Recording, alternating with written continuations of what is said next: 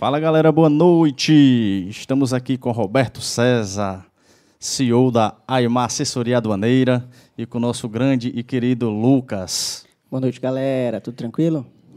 De boa. Roberto César, é, dá uma inicial aí da sua profissão, apresenta aí um pouco do que você faz, o que você gosta, para essa galera aí do Comex. O que, que você pode começar aí para gente? Boa noite, né, gente? Boa noite, satisfação estar aqui com vocês, o Wesley, a quem a gente já conhece já alguns carnavais, grande Lucas aí, que também já está aí conosco aí encarando, né, o nosso dia a dia, as lutas, as buscas, né, que é que faz parte, né, dessa nossa missão dentro do comércio exterior me apresentar aqui, eu sou, sou Robert, Roberto César, não só para vocês, né, que não, não, não existe mais apresentação maior do que o nosso convívio, né? Deixar é, bem, bem, bem claro que temos uma equipe de trabalho e a gente comunga dia a dia, né? Diariamente, tentando buscar. Mas para os, os nossos telespectadores agora que estão, né? Porque isso é um sucesso, né? Comex de, de sucesso, sucesso é um sucesso, né? Então, fico bastante agradecido de estar participando com vocês, né? Venho acompanhando semanalmente, né? Só, evidentemente, semana passada não teve por questões normais, mas venho acompanhando. Conteúdo excelente, uma qualidade de. E, e posso colocar assim, né? Qualidade de áudio, de som. Isso é muito importante para quem está do outro lado é, acompanhando, né, visualizando e escutando, isso é muito interessante. Eu já vou, entrei para esse lado um pouco de som, porque eu gosto muito do, de vídeo e som. Mas voltando para o Comex, nós estamos aí, né, nessa luta. Sou despachante aduaneiro. Essa missão nos foi dada há mais de 20 anos.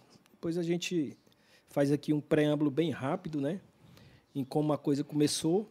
Hoje somos eu digo, somos uma equipe da AIMA Assessoria Aduaneira. Estamos hoje sediados ali na Oswaldo Cruz, número 1, sala 409.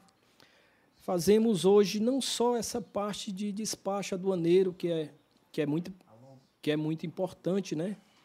Muito importante a gente citar, porque o despacho aduaneiro foi aonde embrionou toda uma questão, né? O despachante aduaneiro em si ele, ele vem dessa origem, só que hoje o tempo passou, as coisas elas, elas começaram a evoluir, a globalização em si nos trouxe vários aspectos diferentes em relação à, à função de despachante aduaneiro, como também todo um contexto que existe dentro de um escritório hoje de despacho aduaneiro.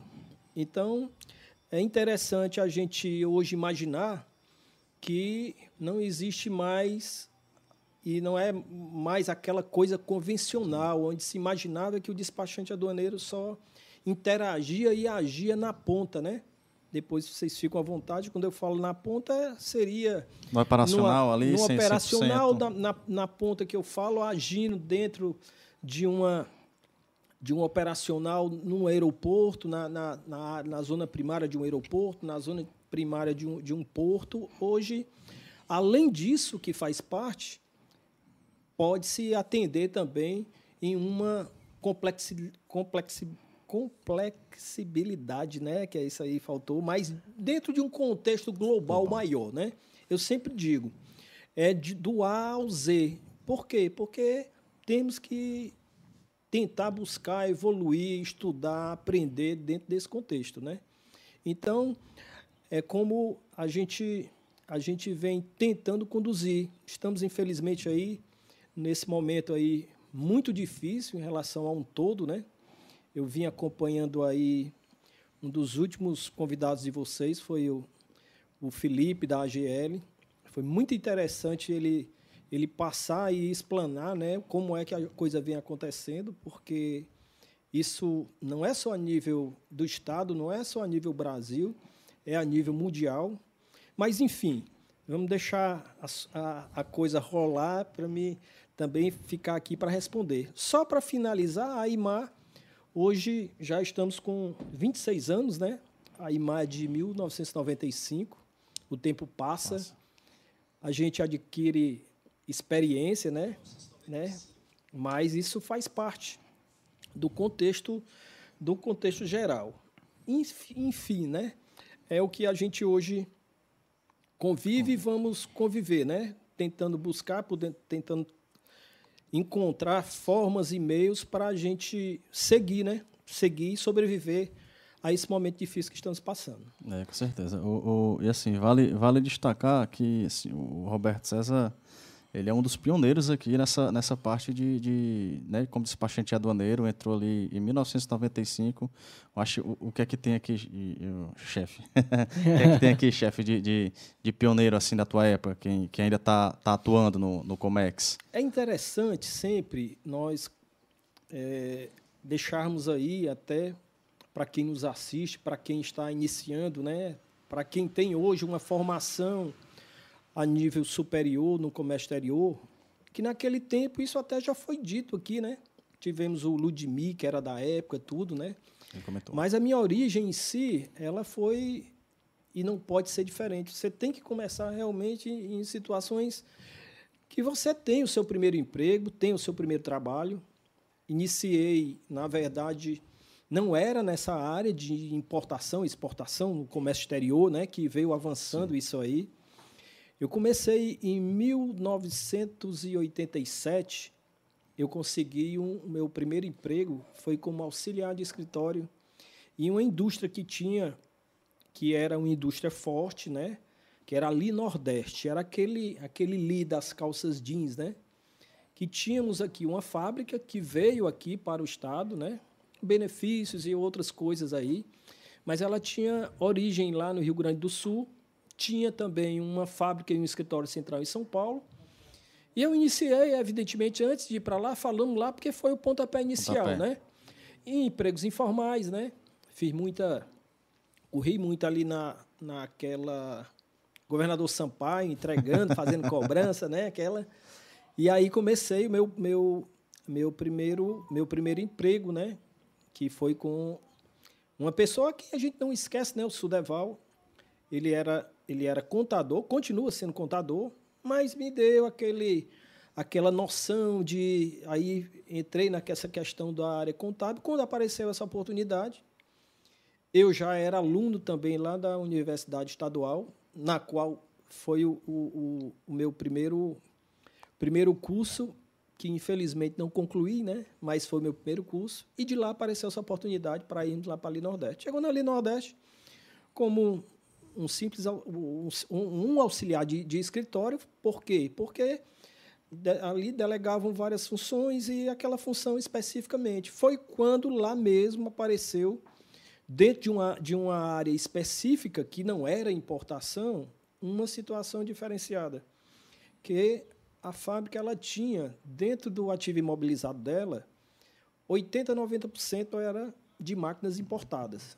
Então, a parte de sobressalentes, de peça de reposição, para ficar mais fácil o termo, né? sobressalentes fica, era importado. E tinha uma senhora que ela fazia essa parte também, ela acumulava atribuições. Né? Entendi. E naquela época, precisou de uma pessoa. E me encontraram lá para a gente auxiliar dentro do que foi. Então foi aí, embrionariamente, onde as coisas começaram. Existia despachantes, né? Aqui no estado. E o despachante que fazia, o, o, o acho que o trabalho quase na totalidade era o, o seu Humberto Brasil de Paula, da HB Transportes ali, na BR-116. E a partir do momento que a coisa foi acontecendo, chegava realmente muita coisa, era muita pecinha, tudo, e ele, como das demais fábricas ali do Distrito Industrial, também executava esse trabalho. E aí a gente foi se familiarizando, Familiarizando em que sentido? Dentro do possível, foram aparecendo os cursos, os cursos de introdução à importação. Aí você faz o nível 1, aí vai aparecendo hoje. Isso, isso tudo tinha, né? isso, isso dentro da empresa? Dentro da Ali Nordeste, no, no, né? Que foi a primeira, né? Então, pelo meu esposo e pela minha busca de aprender, foram me soltando essas chances de fazer. E, evidentemente, pela pela a, a, a, necessidade que se tinha de uma pessoa, eu comecei a receber o despachante, comecei a receber as pessoas que vinham deixar a peça. Eu, peça importada, eu dava entrada, eu ia até o almoxarifado, dava entrada no estoque juntamente com as pessoas, a gente foi se familiarizando. E o tempo foi passando, e o tempo foi passando, aí de 87, aí foi 88, aí foi 89. Quando foi em 89, a gente já tinha já e também agradeço demais na época, porque entraram outras pessoas lá, e dentro do, do contexto que essas, essas pessoas foram entrando, eu já tive o primeiro momento de mostrar e, e, e de apresentar o que tínhamos feito, né? Inventário de fábrica, passar a noite dentro de uma fábrica fazendo, fazendo um inventário, porque já se conhecia as máquinas, porque, como eu falei no início aqui da minha fala, ela era essencialmente o imobilizado, o ativo imobilizado dela importado. Então você começou a se familiarizar. Aí na hora que procurava, e tinha que me procurar, e muitas vezes eu passei uma noite toda dentro de uma fábrica fazendo inventário, porque não adiantava vir outra pessoa, porque mas enfim, isso serviu, foi aprendizado, foi coisas que vieram a agregar. E de, de auxiliar, nós passamos a ser assistente, né? E de assistente, nesse contexto, ficamos lá até 89, ainda, ainda fui para ainda fui promovido ainda para um encarregado, porque antigamente as fábricas tinham uma função de cargo de salários, você era auxiliar, assistente, encarregado e por aí ia, né? Mas foi quando houve uma reestruturação, né? Aí fiz também uma transição na Vicunha Nordeste, Antigamente, eu acho que poucos vão saber, tinha um, um programa de benefícios fiscais que o nome era BFX. Então, isso aí, as empresas se beneficiavam, como a gente pode falar bem rapidinho aqui, como tem o drawback, você tem uma Entendi. suspensão, né? Entendi. da carga tributária, né, dos impostos, hoje tem as contribuições também. Naquela época era um programa de benefício fiscal. Então, o que era que acontecia? Você tinha religiosamente que comprovar, mandar para uma, uma comissão em Brasília, tudo isso aí. Então era coisa daquele momento, é coisa que, que acontecia na época. Né? E, claro, é evidente, você tentou aproveitar, aproveitar, aproveitar dentro do, do possível. Foi quando essa parte de controle de BFX foi para Vicunha. Eu tive lá uhum. com a equipe lá da Vicunha, também fazendo e aprendendo nessa época. Mas chegou um, um dia que cessou, realmente mudou. Ali no Nordeste ela fechou. Eu não fui reaproveitado na, na lá na Vicunha, na Vicunha, né? E aí foi uma época de uma época de transição, tipo foi na época que eu me casei, aquela coisa toda, né? Mas não tirei o foco de, de continuar aí nessa nessa trilha. No Comex. No Comex, no Comex. Mas aí foi uma parte da introdução. Fiquem à vontade aí, porque se eu, eu for, for, for, for, aqui seguir aí, pode ficar um pouco chato. Mas fica não, à vontade. Mas, não, mas essa, essa é que é a vantagem aí de, de se ter um pioneiro, né? Porque realmente a, a, a história do Comex em si é, é, o que, é o que eu posso dizer, né? É, até postei um dia desse no, no Instagram pessoal, né? Eu posso, eu posso levar 10 minutos para te ensinar a registrar uma ADI, mas te ensinar a como resolver um problema leva 10, 4, 5 anos, né? Então, o que, o que, o que a gente pode colocar com isso? Que a experiência é algo que, que conta para a gente, né? Com certeza. Desde o do início de tudo, a bagagem que se tem de tudo isso é algo assim que não, que não se compra, não tem um, um valor para se dizer. Mas complemente aí. E, e assim, o que eu queria dizer é que Está com três anos que eu estou lá no escritório e eu não sabia dessa conversa. A gente vem todo dia, né? E a gente troca umas ideias às vezes sobre o passado, mas realmente sentar e escutar é bem, bem interessante. E a gente começou a conversa, começou a rolar, a gente esqueceu dos patrocinadores. Os patrocinadores né? foi. é, os patrocinadores são importantes. A gente vai, a gente vai falar aqui um pouquinho deixar. dos nossos patrocinadores, né? Que é o MD Studio. Né? O MD Studio é onde a gente grava aqui e está proporcionando toda essa qualidade de áudio para vocês, né? Que logo depois do episódio já vai estar disponível no Spotify, né? Se vocês quiserem assistir no carro, é, ouvir no carro, sem o vídeo, né? Vai estar lá, Comércio de Sucesso, só seguir a gente no Spotify. E se você precisar de jingles, vinhetas, lives, produções musicais, é só chegar aqui no MD Studio. O link vai estar na descrição do vídeo, contato. Só entrar em contato com o Marcos, que ele vai lhe atender prontamente para fazer todo o seu trabalho. A gente tem o Gaudisson também, que fez a, a, montagem aqui de todas as nossas instalações. Né? O Gaudisson ele trabalha com instalações em gerais, sons ambientes, sons para lives, estruturas de palco. Né? O contato dele também vai estar na descrição. Temos também com a gente aqui o Marcelo do Frango. Hoje não vai ter uma pizzazinha porque o Marcelo do, do Franco está fechado, né? Ele só funciona de quarta a domingo, mas logo logo ele vai estar tá de volta aqui com a gente. E a Aymar, né, que o Roberto já deu introdução e falou, e queria, né, te agradecer, Roberto, aqui por estar presente com a gente e dar essa sua contribuição aí de sabedoria para a gente e para todo mundo que está assistindo. Porque o, o, nosso público aqui não é só de profissionais de comércio exterior. Sim, sim. Tem muitos alunos, muitas pessoas leigas que nem sabem o que é o comércio exterior e a importância dele para o dia a dia da gente. Né?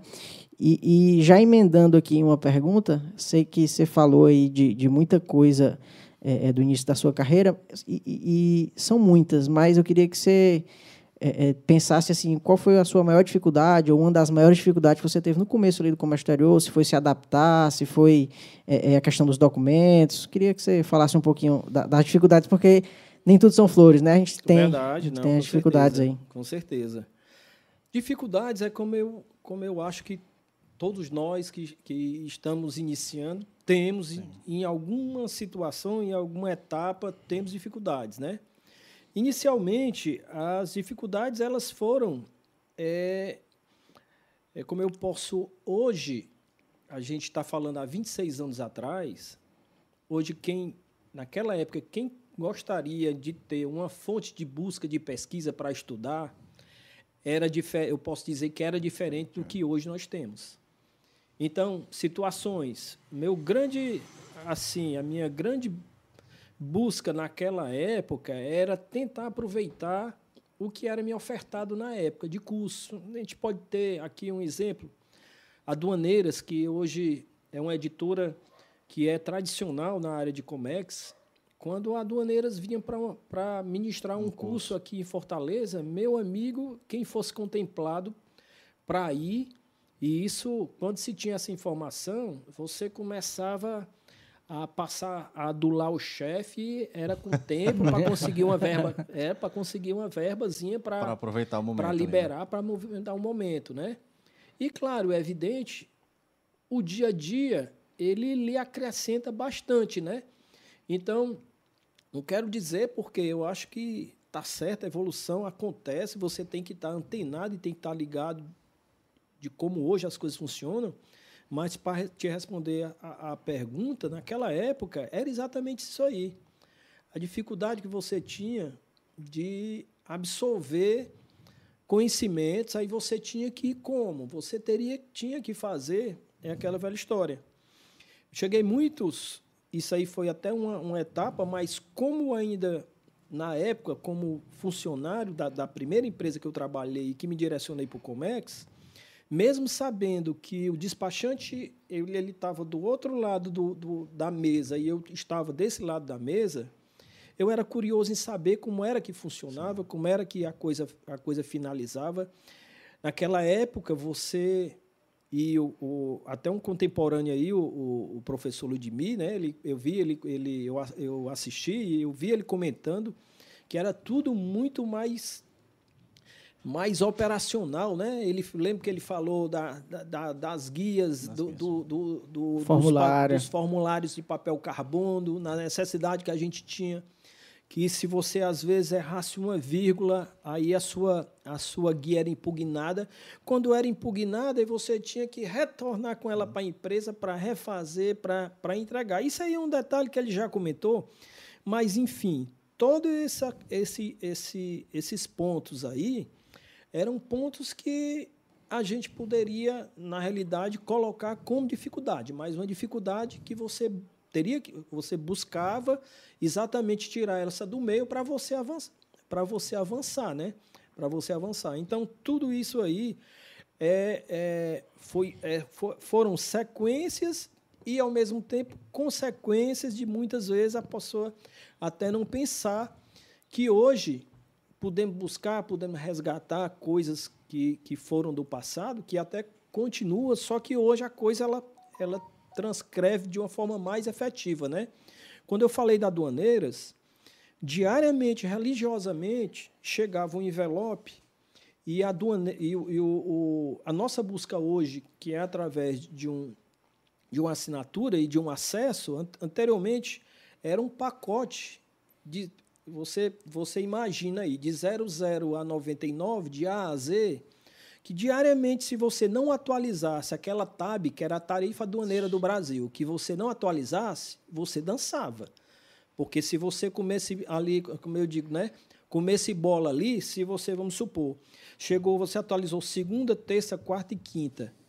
Aí você fez a quarta, aí foi, você vai fazer só a sexta, poderia ser que a atualização da quinta fosse exatamente necessário você fazer pela atualização da sexta. E aí você tinha ali uma alíquota errada, porque era ali.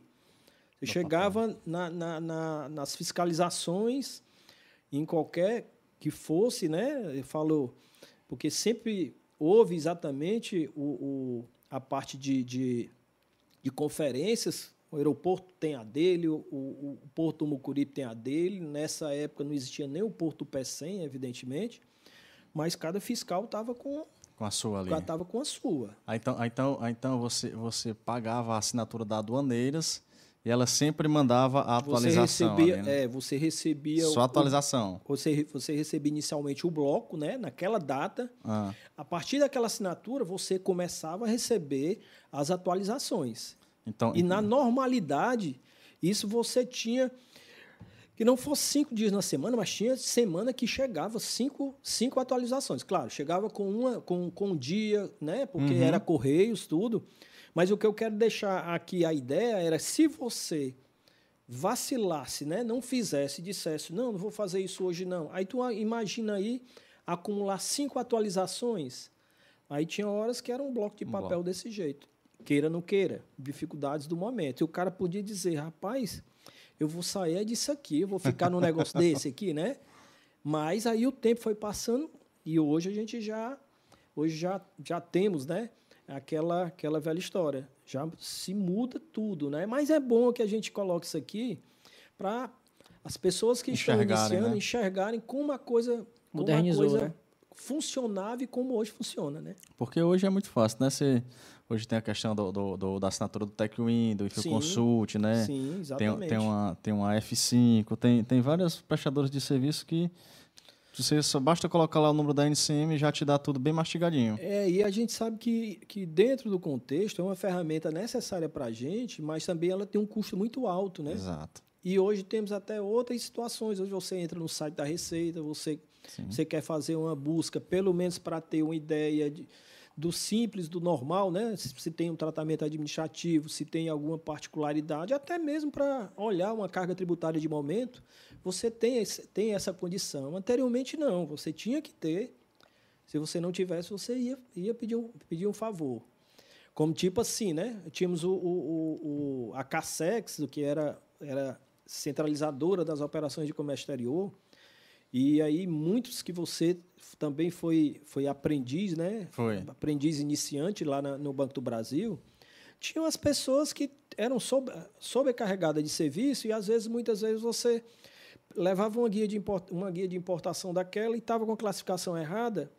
Aí você teria que ir com muito jeito, porque não é porque eles não quisessem é, é, lhe responder, era porque eles tinham um entendimento, você tinha outro e teria que se chegar a um denominador comum, é, mas tinha que tentar encontrar para chegar exatamente esse denominador comum para quê? Mas é como era, era quem tinha ali a, a gente ah. sempre dizia, era a Bíblia da gente, né? A Bíblia do comércio exterior, porque sem ela você não conseguia fazer nada.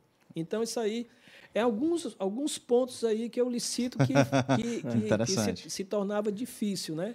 Em certos momentos, mas quem gostava da área, quem gostava de executar, então isso aí era, era uma, coisa, uma coisa que era, era dia na dia época normal. do dia a dia normal, né? E, eu, eu, eu, posso até destacar que a, questão de classificação fiscal, eu ainda, quando eu entrei, eu ainda comecei, eu aprendi com o livro, não, a gente não, não tinha ainda o, o TechWin ou o InfoConsult ou qualquer outra, outra plataforma. Era no livrozão ali, lendo, vendo, classificando Era tudo no livrinho. Você é por não, isso que tu gostando de papel, né? Não? Talvez. Não, mas é, é, é, uma, é uma, era uma sequência lógica e normal da coisa, tá certo? É aquele outro. Tu sabe a classificação fiscal de um parafuso? Não.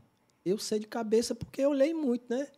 73, 18, 15, 00. Eu estou lhe dizendo isso aí, mas é porque de porca, aquela história. Sim, é porque é porque no contexto fábrica, a gente tinha muito contato isso. Quanto em outras, outras e outras e outras, tem, tem horas aqui que a gente. Outra coisa, rapaz, como é o caminho aqui? Como é que a gente consegue chegar naquela classificação?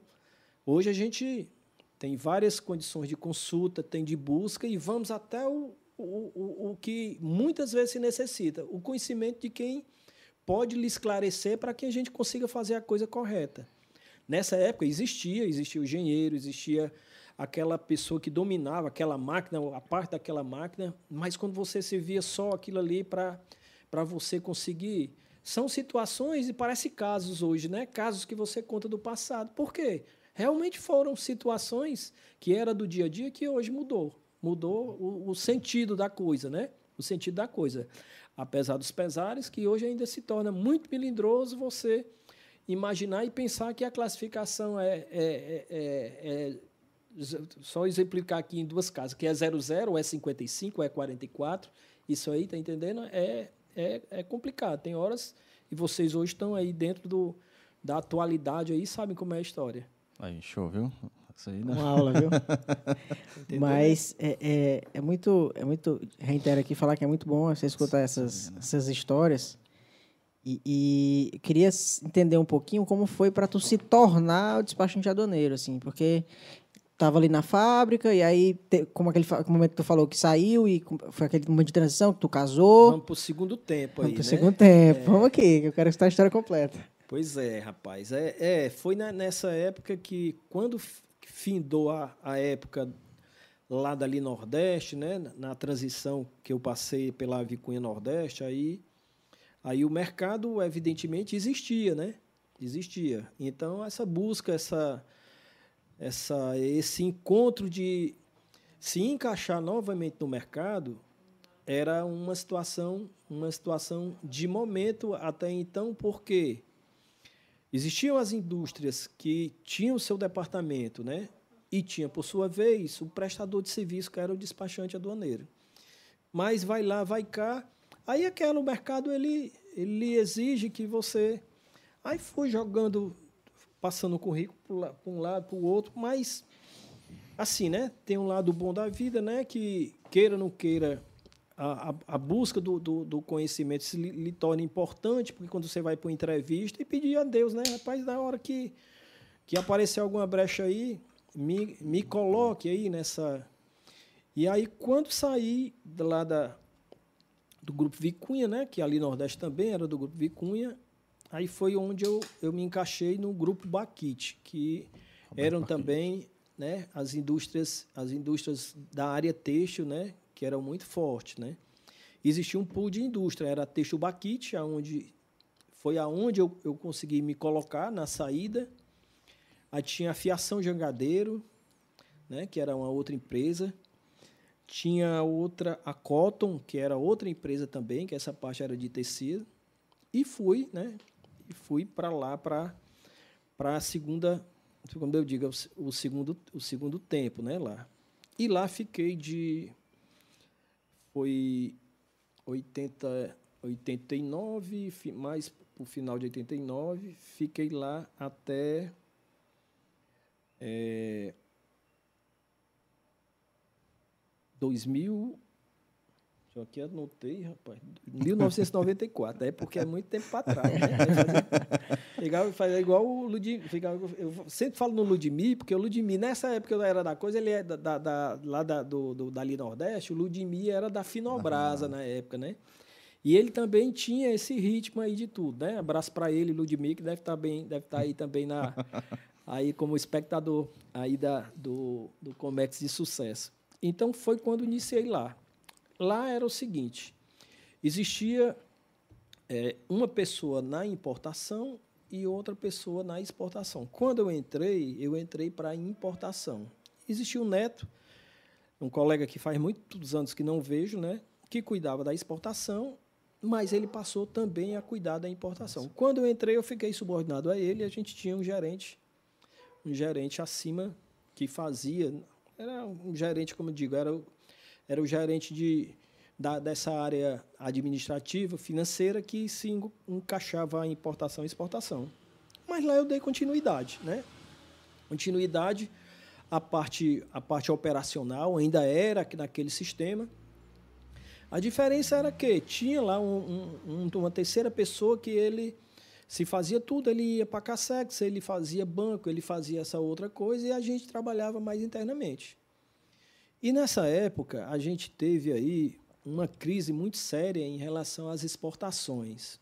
A fábrica era de, de fio, né? fio de algodão, tinham muitas vendas né, para fora. E nessa época as exportações declinaram, as vendas que eram feitas existia a inadimplência, porque a gente pode pensar que a inadimplência só existe dentro do Brasil, a inadimplência ela também existe nessa coisa, nessa na, na, no mercado internacional da exportação.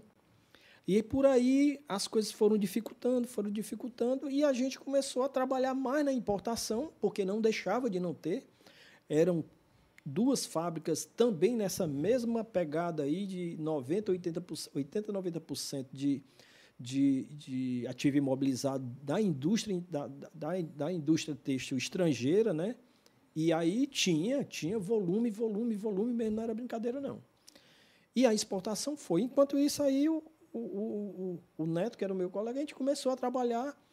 E aí era, na época, chamava posição especial das exportações. Aí acabou. Basicamente, era só administração, a parte que tocava, não era mais com a gente, era a, era a área financeira, a área jurídica atrás de cobrar essas coisas, e a gente ficou basicamente centralizado na, na importação. Para não esticar muito a conversa aqui. Pode isso, esticar, né, viu? Né, isso aí, aí, aí passamos, né, esse ano. Quando foi em 94, no finalzinho de 94, aí é só essa pegada da importação, houve ali algumas alterações, Aí a gente tinha um gerente lá, não vou dizer como é o nome dele, não, porque o bicho era sacana mesmo, né? E era final para finalzinho de, finalzinho de ano mesmo. E ele me chamou e aí me disse: olha, o que hoje nós temos aqui em relação à importação não suporta mais duas pessoas.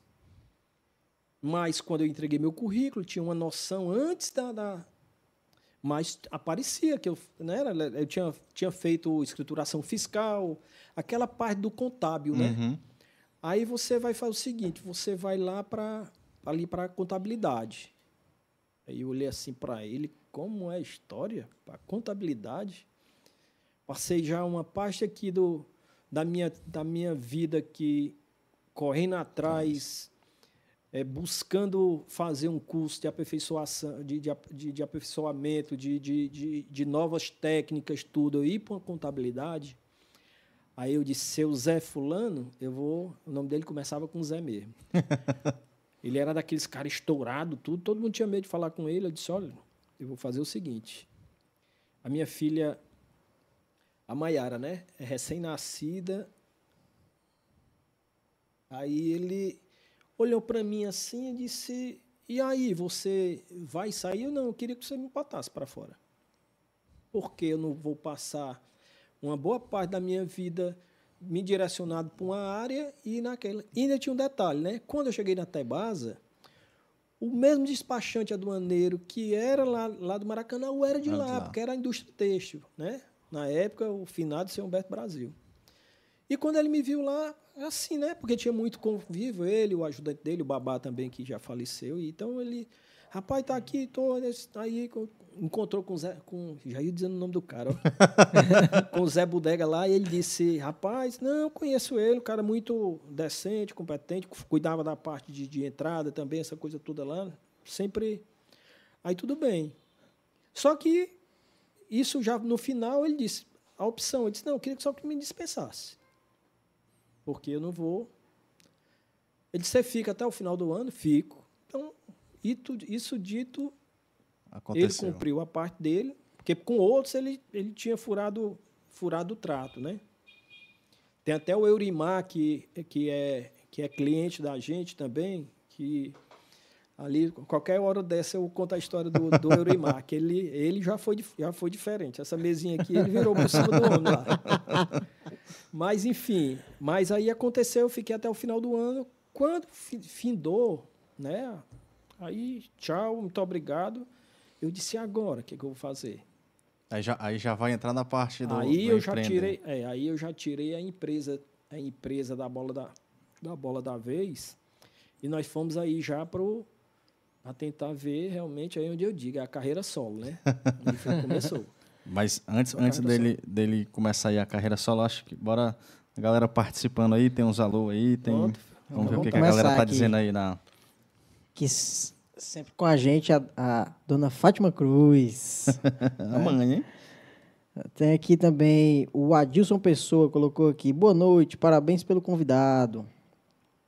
Nossa querida Emília Sá, sempre com a gente também. Viu, Emília? Um beijo. É, Ana Cristina Santos. Olha aí, essa aí eu conheço. Há 28 anos, essa aí. Minha esposa. Antônio Vitorino está aqui com a gente. Ele, ele mandou uma pergunta aqui. É, o que o ajudante de despacho aduaneiro deve fazer para iniciar no Comex? Antônio, a gente vai deixar a sua pergunta aqui guardadinha no final, mas a gente não vai esquecer de você não, viu? Pode. Tem aqui o grande Gerson Souza.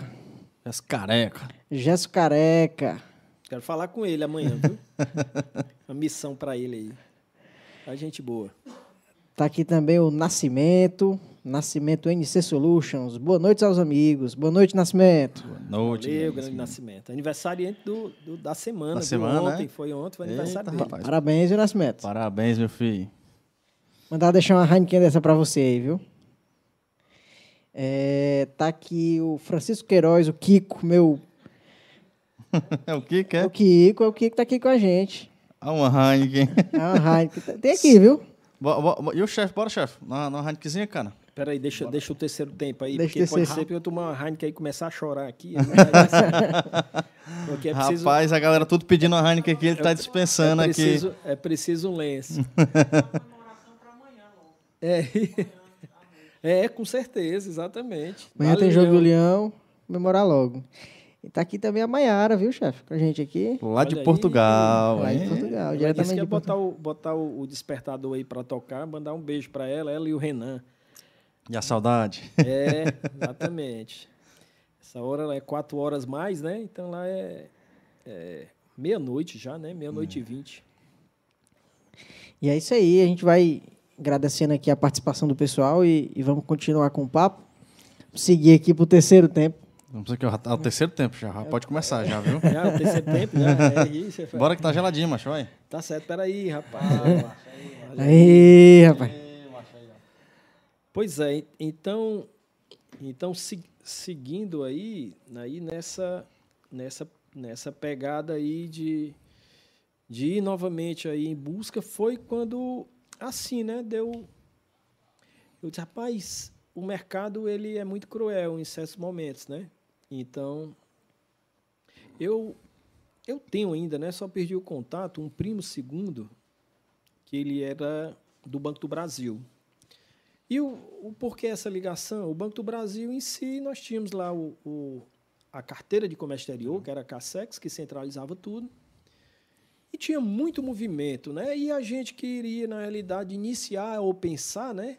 Porque qual era naquele momento o que era? Era ter um espaço e se fazer alguma coisa para compor aquele espaço, que na época foi dois birôs, uma máquina de latilografia, né, porque essa aí era essencial, é. e um PC cansado, né, um, um, um PC... Com Windows um PC, 95 ainda. É, hora, não, tô é doido, é coisa... E a impressora que um dia desse eu lhe perguntei, você não conheceu, né? A Epson, a Epson 300. Aqui faz... Chacal faz... É, exatamente. Então, basicamente, o que daria para fazer era exatamente isso. O resto era campear. Onde era? Inicial, campear que eu digo, é, o resto atrás, era, né? era atrás correr, de cliente, é, né? Mas era onde era o... Era correr, correr atrás. Não, isso aí, aí, primeiro de tudo, falei com ele, ele disse, rapaz, isso, isso, isso. E ele foi o primeiro sócio da Aimar. Foi o primeiro sócio da Aimar. Até então, ele foi muito claro, Sapão não tem um tempo, evidentemente, pelas ocupações e tudo, mas o que a gente buscar, porque a gente buscaria ali é um banco de dados de cliente, é aquela busca, e você ficava efetivamente. Eu vivia no Banco do Brasil, eu vivia lá no aeroporto, lá no terminal de cargas, porque ali era onde uma vez ou outra aparecia exatamente uma uma demanda, uma né? situação nova, uma demanda, né? E você poder, você naquele momento poderia se apresentar e deixar aberto ali uma possibilidade de ter um serviço, né? Nessa época tu já era despachante não, né? Não, peraí, né? pensa que é assim, Chegar lá ainda, hein? pensa que é assim, né? Não, eu era ali naquele momento que pronto, ele topou para ser mais rápido. Ele topou, nós abrimos lá e foi nessa, e, como dizer assim, foi com essa, não é Lucas que a gente diz quando é que a gente vai montar aqui o, o, o um home não, como é que foi no, no a estrutura do escritório lá? Sim, é. A estrutura, né? Vamos falar no, no, o, o beabá mesmo, a estrutura né? foi essa. Dois birôs, uma máquina de, uma máquina de datilografia e uma máquina de datilografia e um, e um computador e, impressora. e uma impressora, né? Porque naquele momento ali já começava a aparecer, e não era todo mundo que tinha, aquele aquele, papel A4 que você colocava os formulários de DI nele para rodar também. Mas nessa época ninguém tinha nem esperança, porque era só assessoria, era prestar assessoria, eu fui começar, eu me mexia. Aí eu fui para fui na HB Transporte, né? Na época, seu Humberto, a, a Márcia Brasil, tem outra filha dele também, né, que atua na área. Mas eu fui pelo seu Humberto, pelo babá e fui explicar para ele. Uma dessas vezes que eu estava lá, disse: Não, pai, vamos ver aqui como é que a coisa acontece. O Humberto sempre foi daquele jeito durão dele, né? Mas ele sempre me tratou bem e teve essa recíproca, né?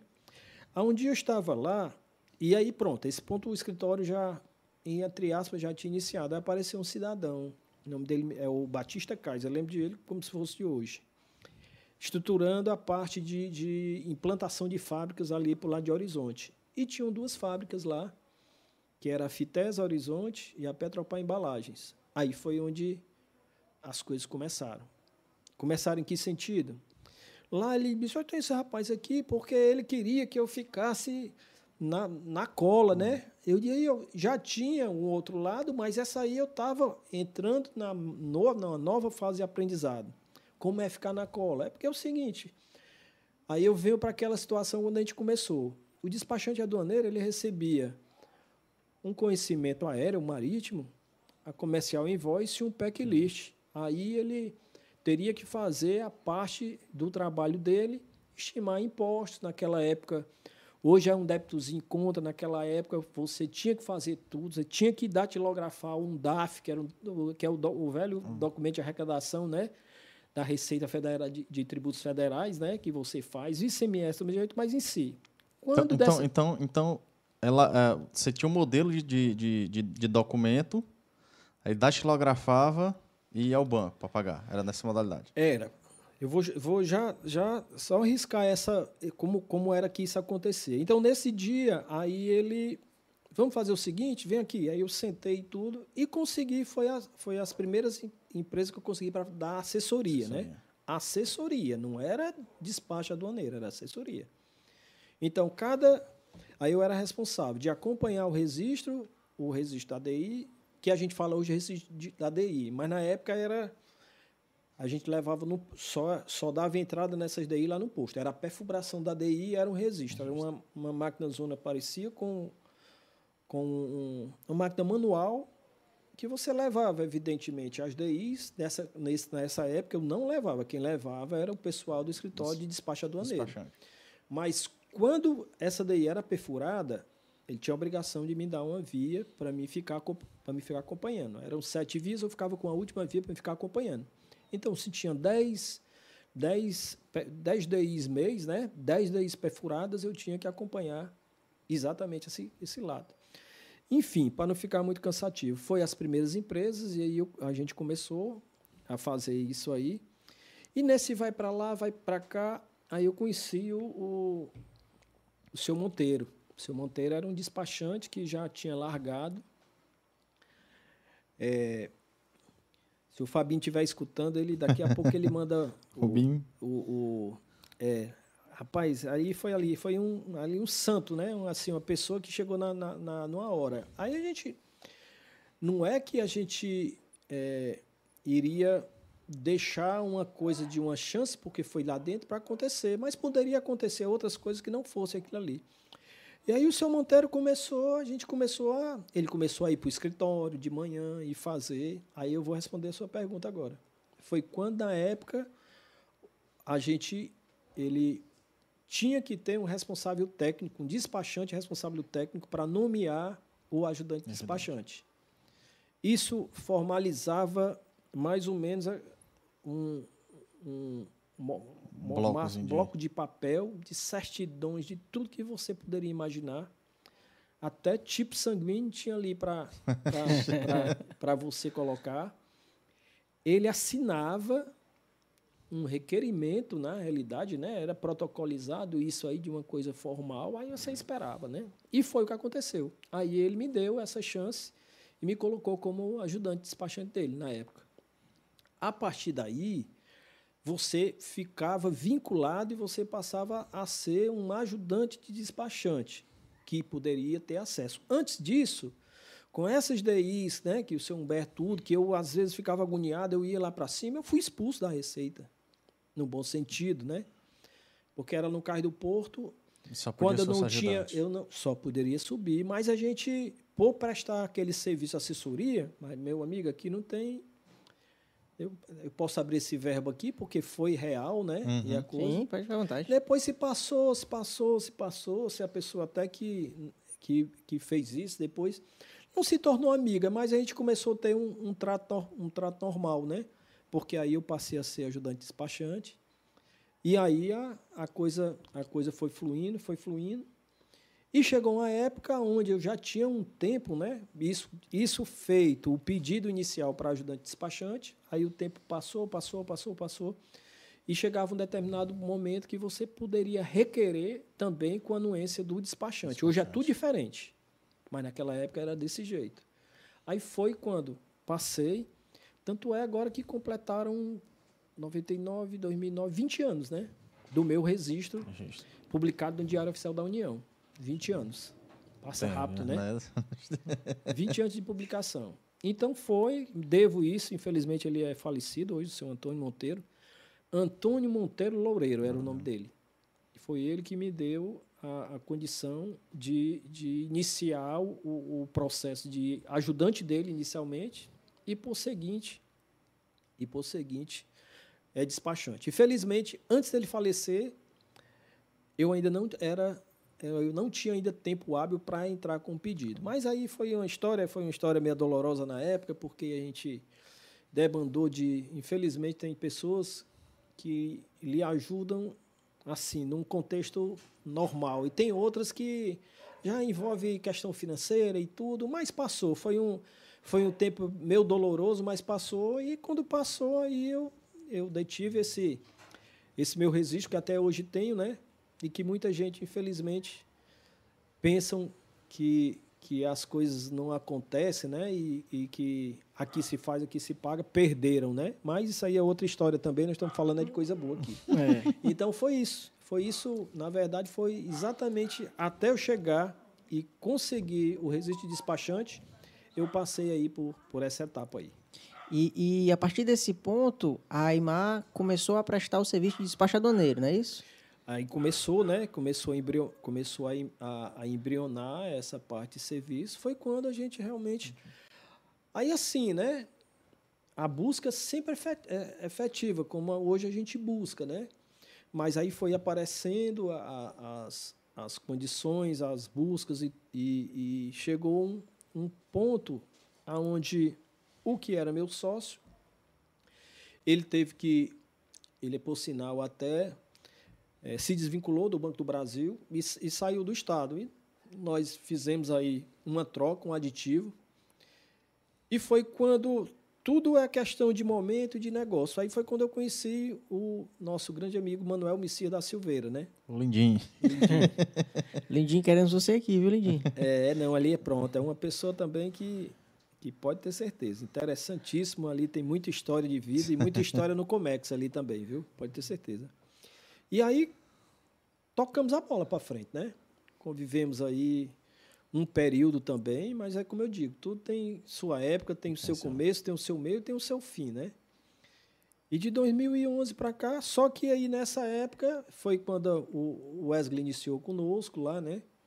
Comeu, comia muito. Ele, Biscoito, ele, é, gostava muito de rechear de chocolate com, com refrigerante, né? Ah, era, e era bem magrinho na época, viu? Era só, não era, não era gordinho assim, não. O Lucas aí já está começando a, é, já tá... começando a ter uma sustentaçãozinha aí, né? Pois é, gente. Mas que foi ali no Montese, né? No Montese. Pronto, aí foi quando. Aí, nessa época, o, o escritório era ali no Comandante Vital Rolim, sala 1204, que é ali no centro, no miolo, ali, né? Ali perto da Praça da Polícia. E nessa época foi quando nós viemos lá para viemos lá para o, o Montese. Também, aonde foi foi muito interessante essa etapa que nós passamos lá no Montese, né? Construindo tudo, era perto do aeroporto, ali era cinco minutos do aeroporto, mais distante foi quando também surgiu o Porto do Pecém, tudo era mais distante, mas ficamos lá até essa época, quando também mudamos de sede. E desde 2011 a gente, a gente se encontra ali na, na Oswaldo Cruz, número 1, na sala, na sala 409, né? Mesmo telefone ainda, no, no grupo tele.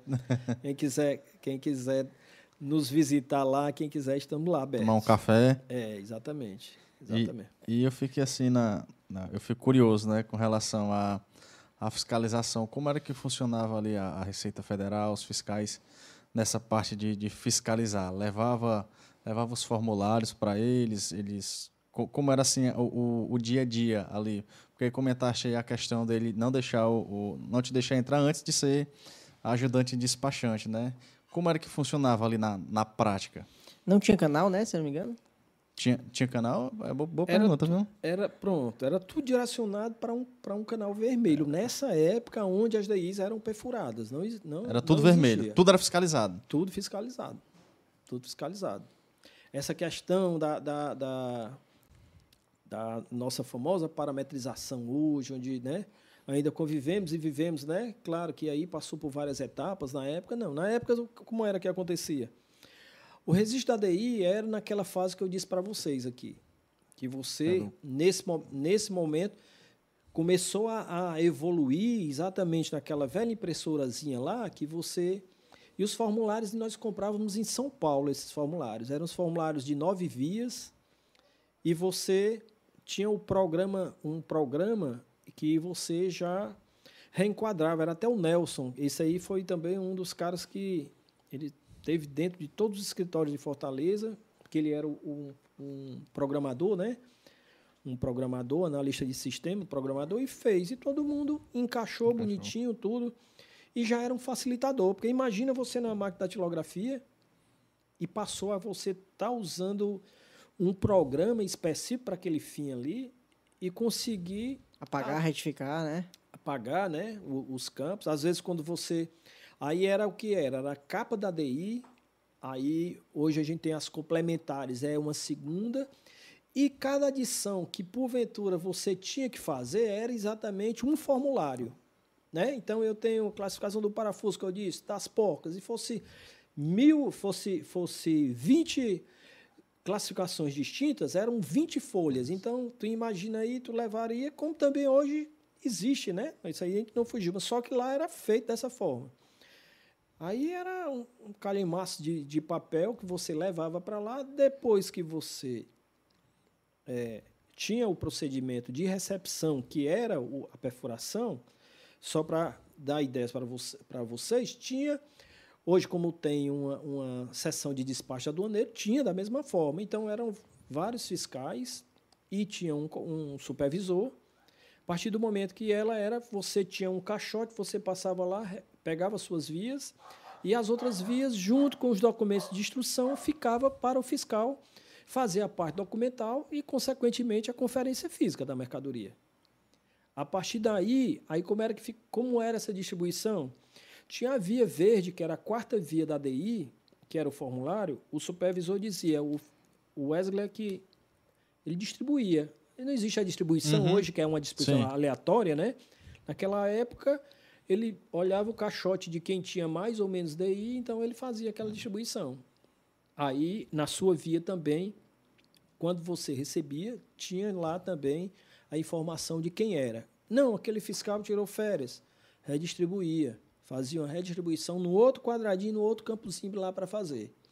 E aí seguia o curso, né? A entrada, a perfuração, a, a distribuição, a parte do exame documental, a conferência física, carimbou, o fiscal assinava, daí desembaraçar um volume, dois volumes, mil volumes, um container que fosse, desembaraçou. Não. E aquela via você fazia o resto do fazia o resto do procedimento. Que era só retirar, né? Hã? Que era só retirar. Que é exatamente que não muda, né? É exatamente a apresentação para o fiel depositário da carga, aqueles documentos que hoje a gente já também apresenta eletronicamente, naquela época era papel, né? E ainda não deixou de não ter mais, ainda não deixou de não ter, não ter o papel, né? O acompanhamento, eu, eu fiquei na, na, na, curiosidade aqui, quanto disse que o despachante ele fazia essa parte, quanto era ali, estava só na parte de analista, né? Que quando, como era o acompanhamento? Era por ligação, na, na, naquela época, na tua parte? Era, era por ligação? Era pegava velho, aqui, quase como é que tá o... Quando tinha, né? Rapaz, tá na, a sua tá na, na fila aqui, ah, né? E se falar muito, eu boto ela lá embaixo. mas, mas não tinha como, não tinha nada que você pudesse fazer uma consulta. Tinha que ligar. E você, claro, né? Aí nessa hora tem o chato, tem o chatinho, tem o chato e tem o chatão, né? E quem tinha muitas vezes o boca, a bocona, tudo, muitas vezes até realmente tirava vantagem de quem queria ficar caladinho para não ser o chato, né? E os marinheiros de primeira viagem era que sofria muito, né, nessa época, porque não, não perturbar, não tenho medo de falar. Hoje você não deve ter mais medo, né? Hoje, hoje isso não existe. O servidor, eu acho que ele está aí. Infelizmente, não posso dizer que temos casos atípicos, mas tem muitos servidores aí que atendem atendem a gente numa excelência, numa, numa, numa melhor forma de ser. E está tá, tá, como tá desaparecendo, mas existe hoje ainda, pode ter certeza. Ainda, tem, né? existe, né? ainda tem. Acaba bom por aí no meio do mundo, né? Mas tem muita gente, muita, muita gente atenciosa, muita gente que, que gosta realmente de tentar fazer para que a coisa funcione, funcione, né? Porque, infelizmente, aonde hoje a gente está passando por uma certa dificuldade se a gente não tiver as pessoas né, do âmbito da fiscalização, o papel deles é, é fiscalizar, mas ao mesmo tempo, em um determinado momento, é orientar. Ninguém, evidentemente, vai ser chato, vai ficar toda hora batendo ali, mas eu enxergo, eu, eu entendo, esse é meu ponto de vista, que as coisas elas têm, têm, aqui, têm que funcionar dessa forma aí. Show, show de bola. E então, acho que respondi aqui. Eu vou tomar aqui só para ah, você dizer que eu agora fui sim, ah, que agora não sim. estragar, né? Eu, eu, sou, eu, sou, eu sou, agora eu me animei. Agora... e para responder aqui a, a, a, pergunta aqui do Antônio Vitorino, é, para ele perguntou aqui, né? O que o ajudante o que o ajudante de despacho aduaneiro deve fazer para iniciar no Comex. Se ele já é ajudante, eu acredito que ele já, já iniciou em si, né? É, eu acho que ele quis perguntar como ser ajudante de despachante, não? Ou não sei se ele está fora do mercado. Eu não, não acho que. Vitorino, se pudesse explicar se você está fora do mercado e quer é, entrar como despachante ou se quer se tornar despachante aduaneiro, mas dá mais ou menos uma, uma é, o, o, o, hoje eu acredito, né, porque a, a questão da busca do resiste despachante, ele, ele não deixou de ter a, obrigatória, a obrigatoriedade de, de, de ser vinculado tecnicamente. Pode até ser que esteja enganado, mas... É, é um padrinho, né? Como se um padrinho, despachante aduaneiro, é isso? É, infelizmente, né? Eu acho que isso aí, nós, nós vivenciamos muito aí a questão da, da passagem, né? É, eu digo que possa ser uma coisa hierárquica, mas de pai para filho em relação. Hoje já, já não temos mais muito esse vínculo aí, né? Antes se passava. Mas aí é, é aquela velha questão. Eu hoje que eu acho que a coisa é justa se você tiver as pessoas junto de você que possa fazer, que, que, que leve a coisa leve a coisa à frente, eu acho que isso aí, isso aí é interessante. Mas, assim, até para tentar tirar essa dúvida dele, o vínculo inicial para ajudante de despachante aduaneiro, ele tem que existir. Agora, a segunda etapa, né, são as prerrogativas que tem, que aí isso é uma prova agora que, que a pessoa se submete, né? Isso aí já, essa prova formulada pela ESAF, tudo direito, né? Tudo direitinho. Mas isso aí, até no, na, no, no próximo, na próxima semana, era até interessante, se a gente não puder realmente responder ele na íntegra, a gente tem como, como buscar mas eu acredito que ainda continue tendo a necessidade da pessoa ser nomeada para ficar tecnicamente Entendi. vinculada é. por dois anos, né? Inicialmente, eu não sei se esse tempo. É. Porque a gente se desliga disso, né? É. Um pouco, mas dois anos. E após isso, você está vinculado, né? Aí para você ir para, para conseguir o seu registro de, de despachante aduaneiro, aí tem que. Fazer a provinha, né? Tem que que não, é, tem, que não é fácil, não. Aí tem que, tem que ralar o regulamento aduaneiro, é. né? Não é moleza, não. O regulamento aduaneiro. Pois é, Lucas. Então, assim, essa foi mais ou menos o caminho até, até se chegar aí nessa, nessa luta que hoje nós estamos aí vivendo, né? No dia a dia. E, assim, nada. Tem ninguém melhor para falar sobre essa parte de, de mudança, né? de modernização do comércio exterior, que é um tema que a gente sempre toca aqui, né? A gente sempre gosta de falar com os convidados, que é exatamente essa essa dificuldade que você teve no começo, né, de busca da informação. Hoje, o que você às vezes precisava pegar, sair de casa, pegar um ônibus para a biblioteca, hoje a gente dá um Google ali, em 15 segundos eu tenho a informação na palma da mão. Antigamente isso era um sonho, digamos assim, né? E, e assim, eu queria eu queria que tu opinasse um pouco assim sobre essas mudanças que tiveram, né? É, é, eu gosto muito de citar uma que teve recentemente foi, por exemplo, o Ministério da Agricultura. A gente não precisa ir mais lá deixar um pedaço de papel, a gente faz tudo eletrônico, né? E, e citar também que é muito do, às vezes do próprio órgão, do, dos próprios servidores tem uma certa é, é, resistência ainda a esse tipo de mudança. Eu queria que tu comentasse um pouquinho sobre isso, tua opinião assim. A gente infelizmente, né? A gente conseguiu enxergar algumas mudanças depois que iniciou essa, essa pandemia, pandemia desse Covid-19, infelizmente, né? Porque eu acho que tem momentos que eu sei que isso é muito, é muito complexo em relação a um todo, né? Sim. E você está falando, vamos falar aqui dos órgãos públicos federais, né? Dos órgãos anuentes, né? Como você citou. Falamos de, de, do Ministério da Agricultura aonde até então, para você conseguir né, um, um DAT, né, que hoje é DAT, antigamente era, era feito de, não digo de uma forma manual, mas é através de um, de um formulário, formulário. preenchível, né, que você tinha que ir se deslocar ao Ministério, ou então algum dos PVAs, né, que depois foi centralizado em um local só, porque existe o, o, o PVA Aeroporto, o PVA Porto Mucuripe, o PVA P100. O PVA era o é o posto, um, é, um, é um posto avançado, né? Ah. Posto avançado dos órgãos, né? Então, tipo assim, se você tem um, um, um, procedimento, uma carga, que ela está em uma determinada unidade, vamos supor, Porto Mucuripe, é interessante lá que você tenha o Ministério da Agricultura, a Anvisa, a Polícia Federal, o IBAMA, centralizado, porque tu imagina, não, eu vou para o Porto Mucuripe, aí eu vou vou fazer a parte de liberação de um certificado com o Ministério da Agricultura. Não, mas eu tenho que ir para o IBAMA. Não, então o IBAMA eu vou ter que sair. Então, a ideia era exatamente centralizar essas coisas em cada unidade, no aeroporto, como tínhamos, né? E temos ainda, né? Mas hoje, quando começou essa questão de blocos de serviço, né? Estou falando dos órgãos doentes, do que a gente vivencia hoje, dia a dia, né?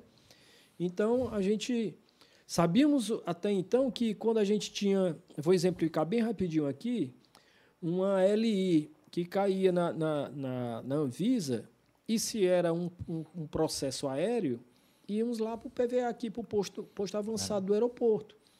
Hoje, nessa hora, nesse momento, você registra a LI, faz as partes de, de, de peticionamento, faz a, a, a parte da, da, da vinculação no portal único, tudo. Aí, quando você imagina uma LI, para estou falando especificamente da Anvisa, ela está sendo analisada lá em Santa Catarina. É difícil, né? Entender aí, o perfil, né? né? Não ter uma coisa que poderia eu, eu acho que poderia ter avançado de uma outra forma. Se é para ter um bloco, se fizesse um bloco aqui. Mais regional, é isso? Mais, mais, mais setorizado, regionalmente. Né? Mas isso aí é uma coisa, como eu acabei de falar. Nós estamos falando de, em órgãos a nível federal, a nível que aí. Isso aí é, é, um, é um todo a nível Brasil e, e, e quem somos nós aqui é um, assim, uma, uma, uma uma opinião, uma claro. opinião, uma intenção nossa que se fosse assim, eu acharia que a coisa funcionaria, mas, né?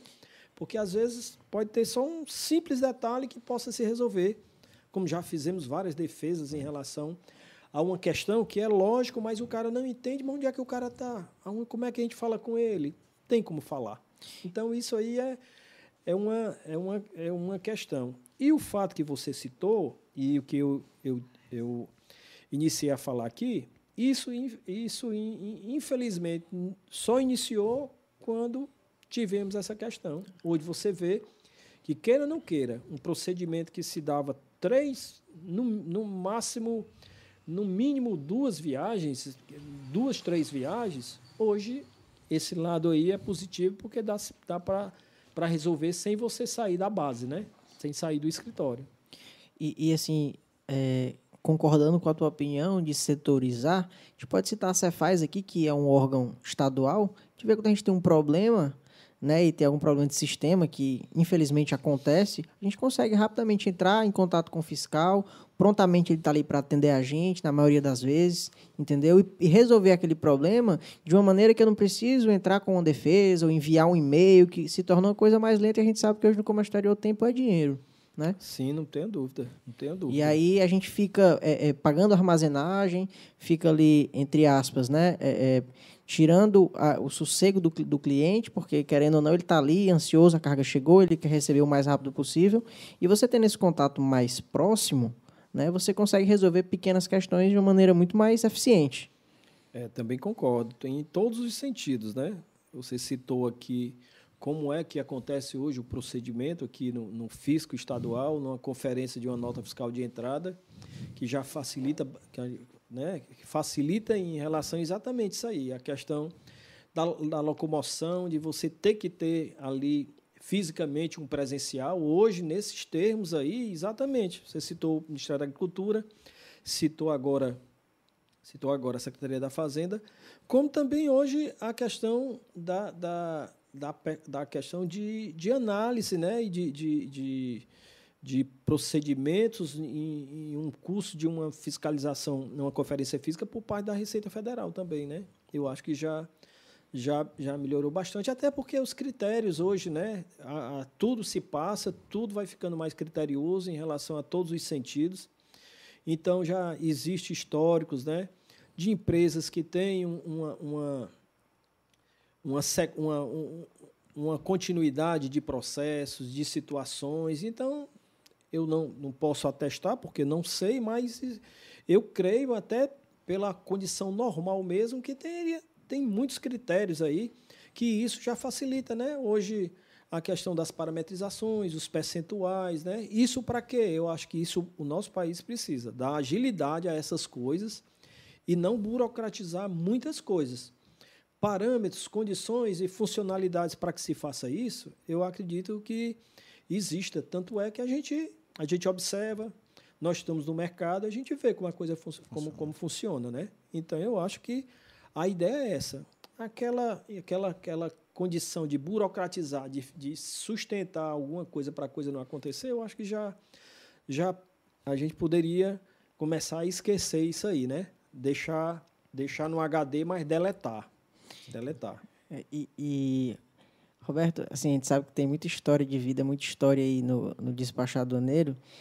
E sei que foram muitos, mas você tem como lembrar ou falar um pouquinho de um caso assim que foi muito difícil de resolver, um problema assim, o famoso bucho.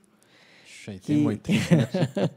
Paz aí, eu, eu, vou dizer. Pô, né? o vai puxar o livro aí agora. É, se agora for abrir, for, for, abrir aqui casos e casos, né?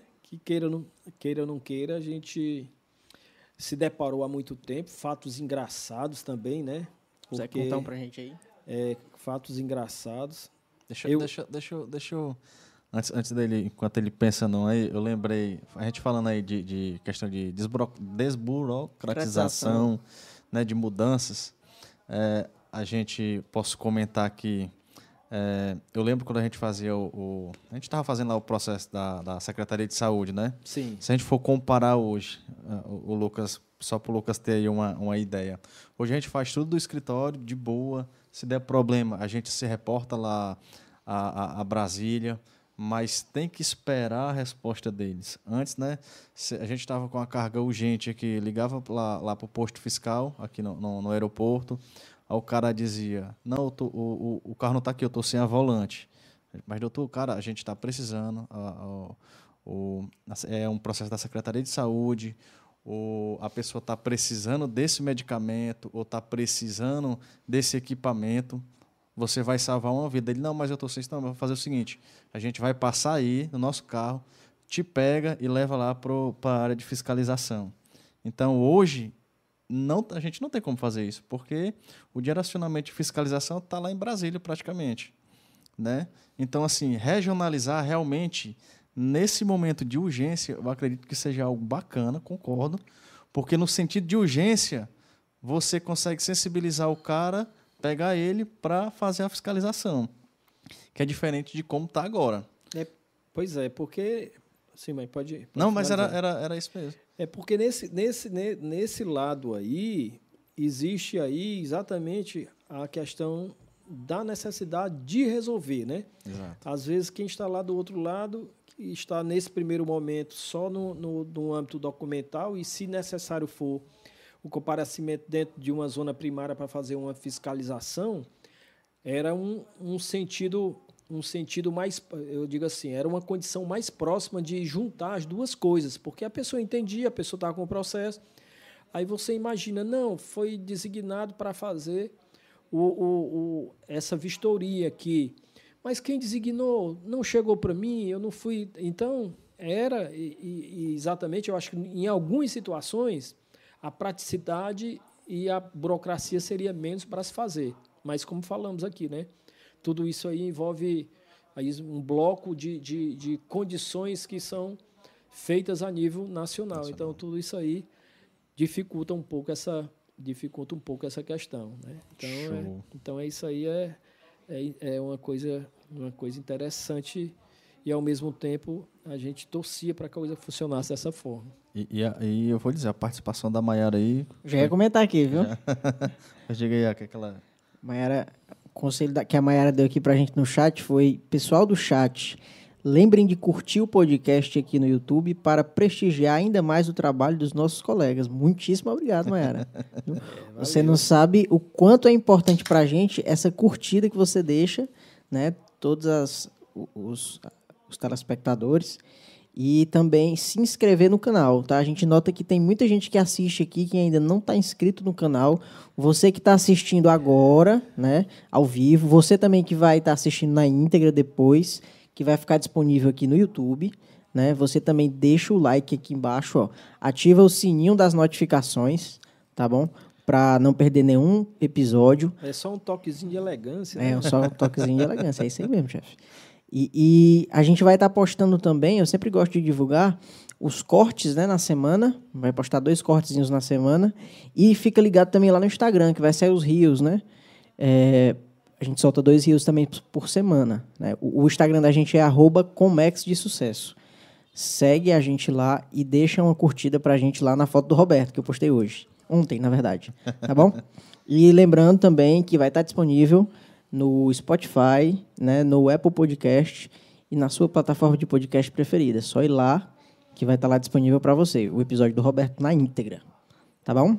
Show de bola. E, e agregar aqui algo bacana que eu acho que dá para compartilhar aí com o público. É essas viagens que, que foram feitas para a China. O que, é que você pode transmitir aí para a galera? Com relação à cultura, com relação ao processo de importação. Eu acho que uma das coisas que acho que foram quatro, cinco vezes, eu não lembro, de ir da China, com relação relacionar também a prospecção de, de, de, fornecedores que a IMA pode oferecer, de produtos. Muito interessante. Conta um pouco aí dessa experiência para a galera aí. É muito interessante a sua, a sua colocação, até então, porque é como e vou voltar aí o, o início aqui da, da, da, nossa conversa, né? Onde a gente citou aquela.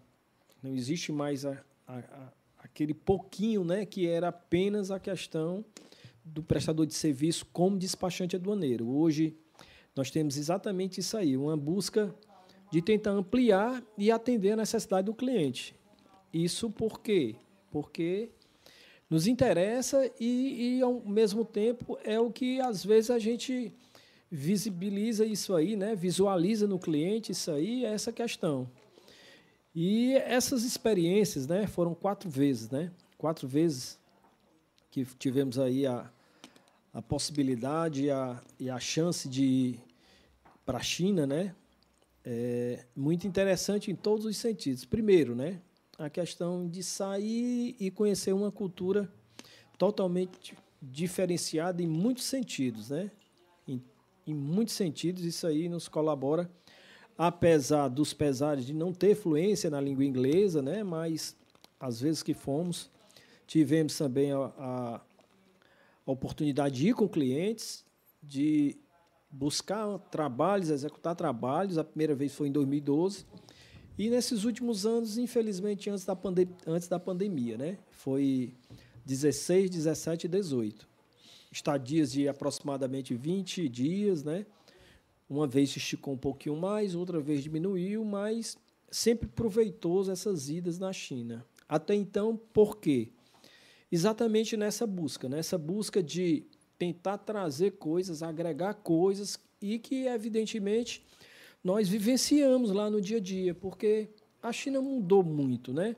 A China não tem mais aquela cultura de ser um país onde se venderia 1,99. Hoje sabemos que as tecnologias de ponta, tudo está na China. E isso foi o que aconteceu.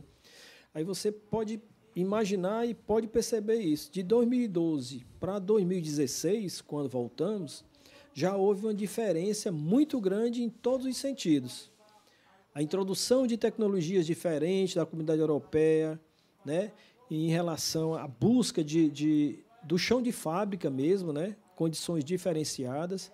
Isso a gente notou na época, na, vamos supor, na época 2012, fomos lá e um dos, dos clientes da gente foi, foi atrás de, de encontrar e buscar o alho, né? Sim. Né? Foi, uma, foi uma busca efetiva naquela. Outros já foram vivenciar outros produtos direcionados com tecnologia. Aí tudo bem. Aconteceu na época, executamos esses trabalhos lá. Só que quando voltamos em 2016, 16, 17, 18, 16, a gente já enxergou uma situação, principalmente na área de tecnologia, muito diferente da que aconteceu em 2018, exatamente por essa questão. Tecnologias de ponta, tecnologia de onde a gente só encontrava nos países europeus, já encontrando na China. Evidentemente, hoje você pode comprar A, B, C, D e E na China, qualidades diferenciadas. E isso nos trouxe, nos buscou também o interesse de ampliar exatamente.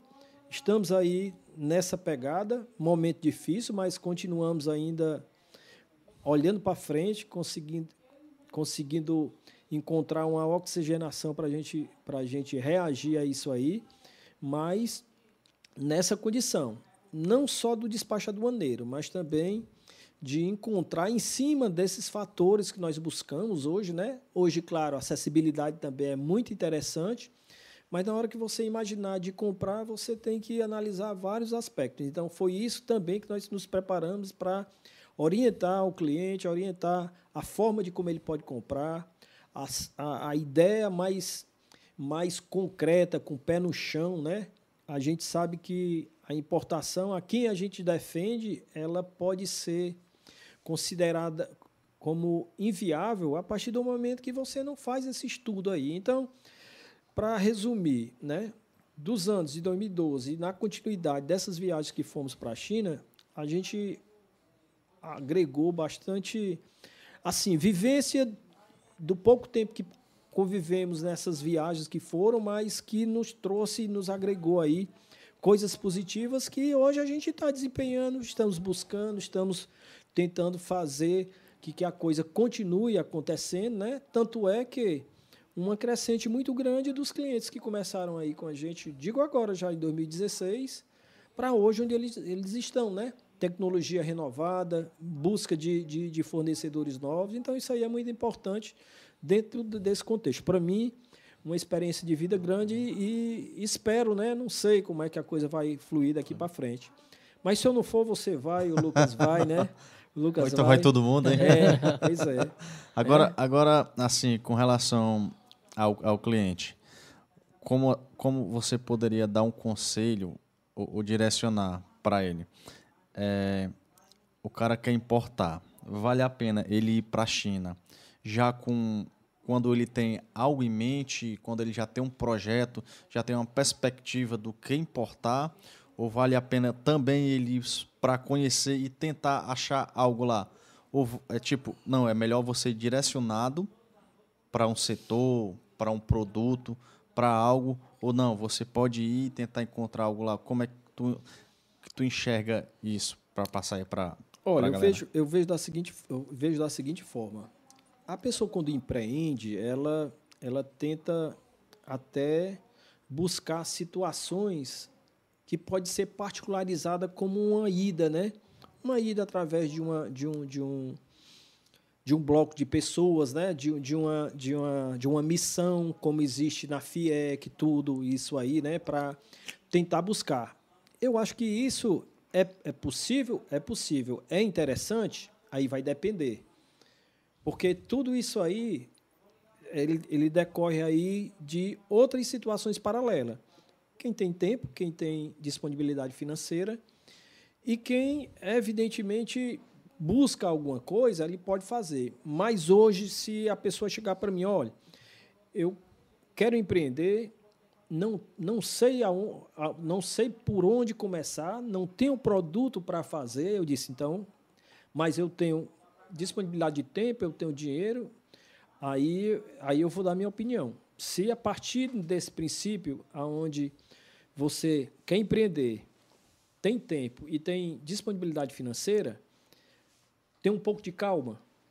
Tente buscar, tente analisar inicialmente o que seria. Você se identifica com o quê? Analise mercado. Porque se a gente, a gente for para uma fonte de pesquisa no Alibaba, você passa a noite todinha e você fica de queixo caído, porque vai aparecer muita coisa, isso dá aqui, isso aqui. Não, isso aqui é bom, isso aqui é bom. Mas analise primeiro, veja se realmente a coisa, o caminho é esse um pouco acelerado. Eu já aconselho você desacelerar um pouco mais e tentar buscar, tentar analisar as técnicas que existem dentro do, dentro do contexto de busca de avaliação de algum tipo de produto. Tudo isso é interessante. Se eu vejo essa taça aqui em um, em um site de vendas da China, eu tenho que me aprofundar um pouco mais nessa taça. Eu tenho que saber aqui se realmente essa taça vale a pena. Eu estou fazendo um exemplo uhum. hipotético uhum. aqui, né? que poderia ser uma outra coisa. Mas eu tenho que ir para essa taça, é bonita essa, essa taça. Mas existe indústria nacional?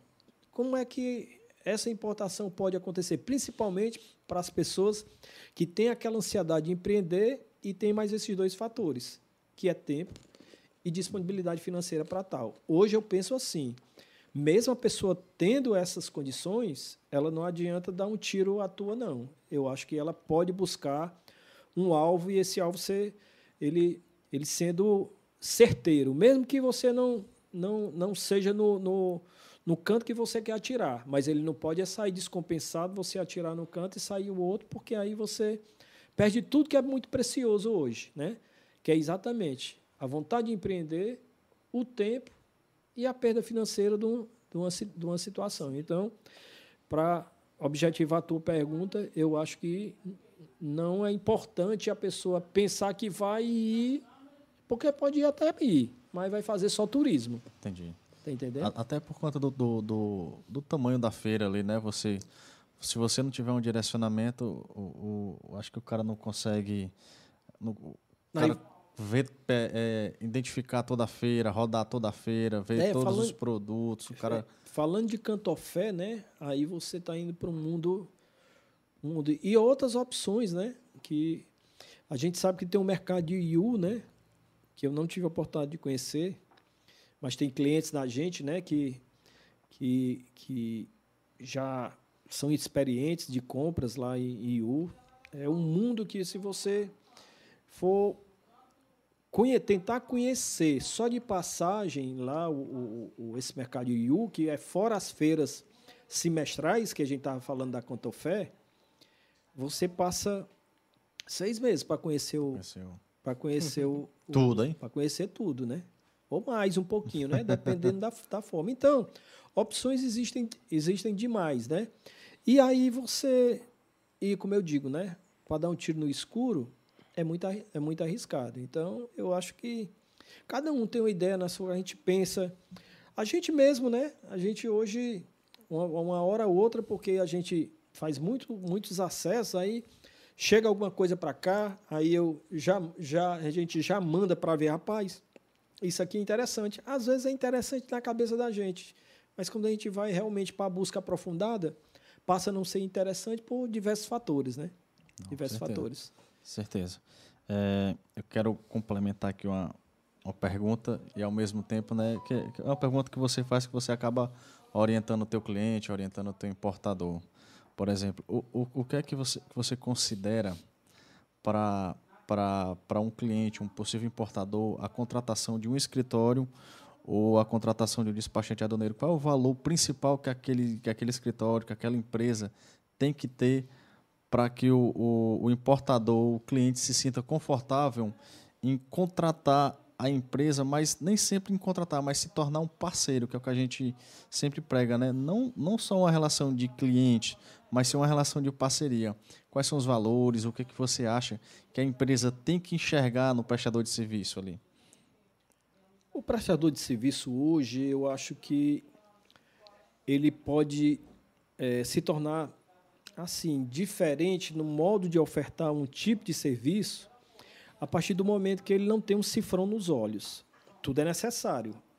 A contrapartida, evidentemente, isso faz parte do, do, do contexto normal do, do, nosso dia a dia, do, do, do mercado, que seja nacional, seja internacional. Mas, às vezes, a gente pode distanciar um determinado cliente porque ele não chega nem a sentar aí ele já imagina que ali ele vai estar sendo cobrado. Eu acho que não é por aí. Eu acho que a orientação ela pode, ela pode ser atribuída de uma forma aonde a gente possa abrir arestas e caminhos para que a coisa fique fique fácil de executar. Rapaz, é o seu serviço, mas a gente não pode é, se imaginar é, conversando ou recebendo um, um cliente e partindo daquilo ali o cara saindo assustado porque ele mas me entenda assustado no seguinte no seguinte detalhe você não invocou nada que poderia ser positivo em relação a ele formar a ideia dele. Se ele está procurando evidentemente ele está necessitando de um prestador de serviço que seja orientador parceiro e que claro ele vai ter uma recompensa financeira. Mas que isso não seja um, um, um ponto inicial para vários fatores que possam acontecer naquele, naquele primeiro momento. Então, tipo, se hoje a gente tem a necessidade e a busca de, de buscar clientes, nós temos sim que fazer isso, mas temos que fazer de uma forma que o, o quem está sentado do lado de lá, ele tenha certeza que além do prestador de serviço, ele vai ter um orientador, ele vai ter uma pessoa que vai poder exatamente trocar ideias, que vai fazer o seu serviço voltado para o objetivo central que ele quer e não em vender facilidade, né? Então, Sim. infelizmente, existe esse contexto que ele eu para mim eu acho que agrega bastante e são fatores que, que podem ser inseridos nessa condição. É como falo, infelizmente hoje o mercado ele é chega um, um, chega um momento, eu não estou dizendo só essa parte de, de prestação de serviço na área de despacho aduaneiro, não, mas em outras também. Mas nós estamos falando aqui do nosso contexto em si, Sim. Ele, ele se torna muito cruel em, em determinados momentos. Porque também, da mesma, fa, na mesma situação que a gente valoriza essa questão, tem pessoas que não valorizam essa, essa linha de, de, de, de, busca e de troca de ideia a quem você pode prestar o serviço e desvaloriza o serviço que passa, que aí eu chego naquele ditado. Tudo que, tudo que é barato sai caro, sai né? Caro. Sai caro.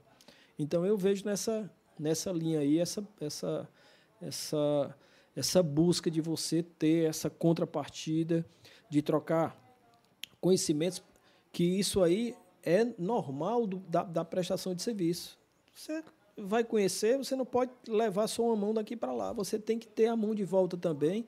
E aí sim, aí se encaixa e você tem parceria, que muitas vezes se torna em amizade também, e um cliente que passa a ser seu amigo também.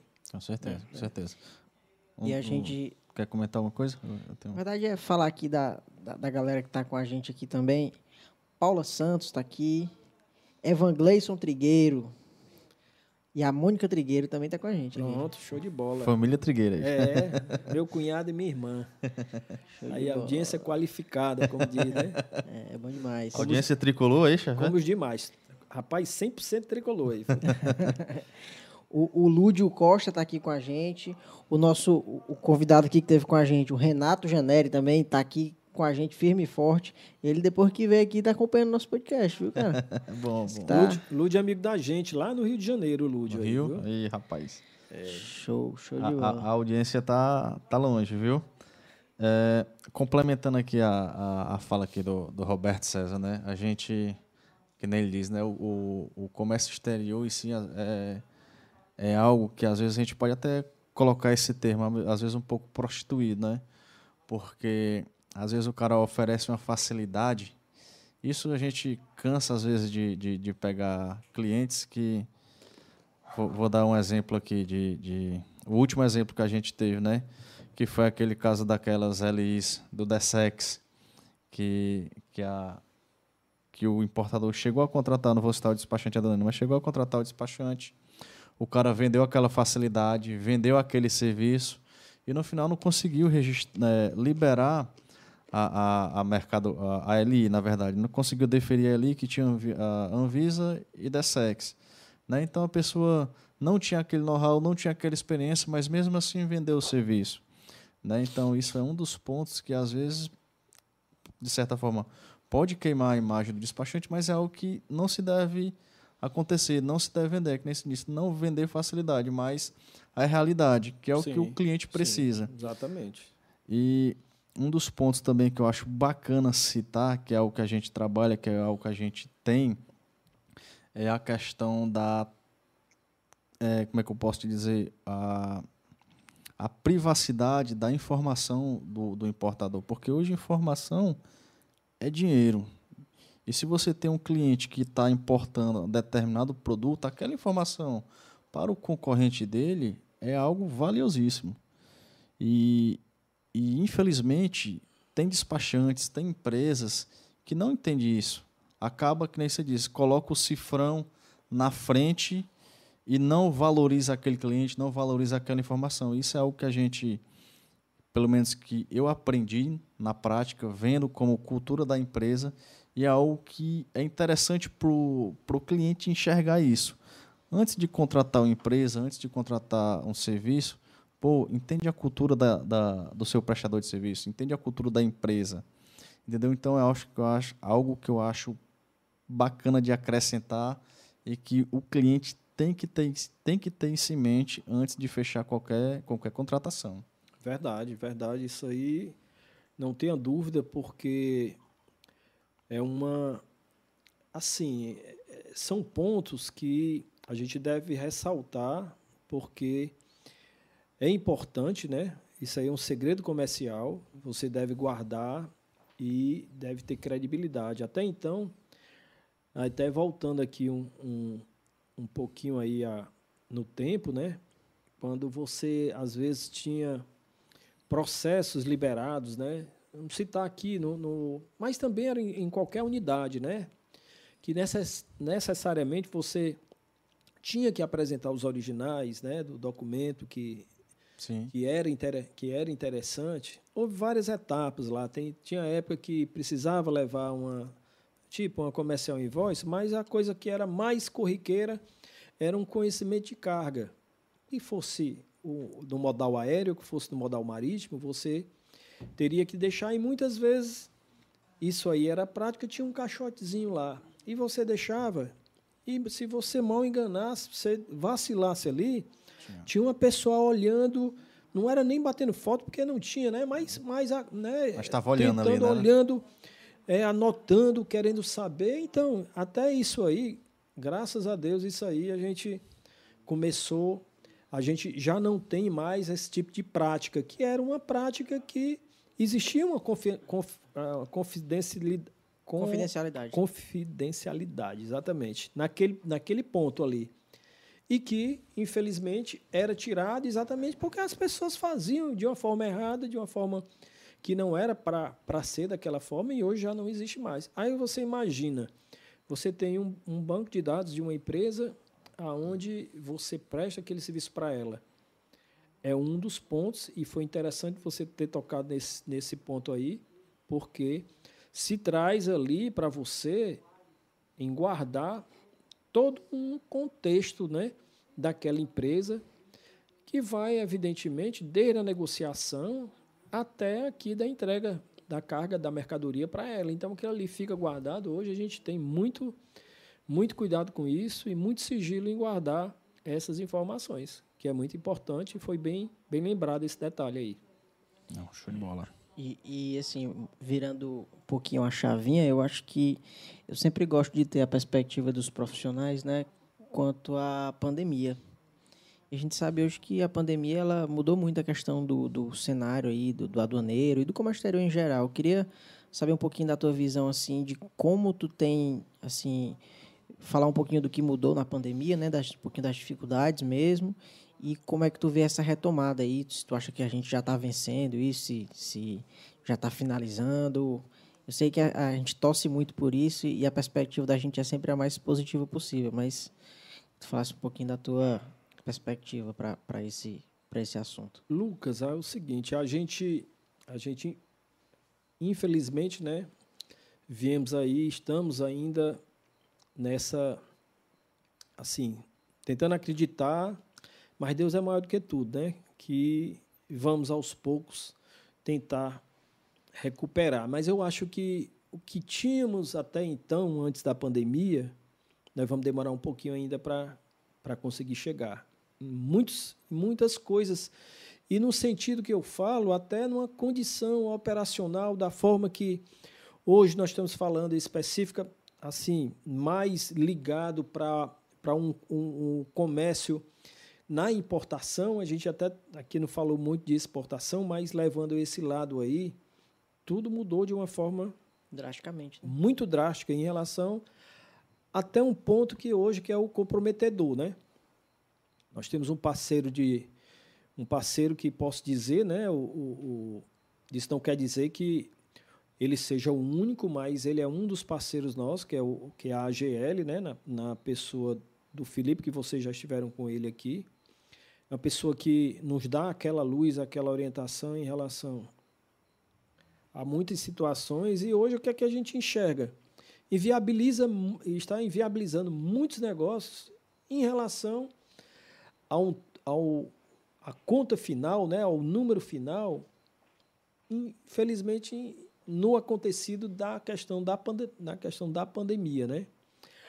A nossa, assim, eu sempre digo, a gente ainda, ainda estamos conseguindo respirar e oxigenar um pouco a forma dentro da hoje do contexto da forma que nós estamos vivendo.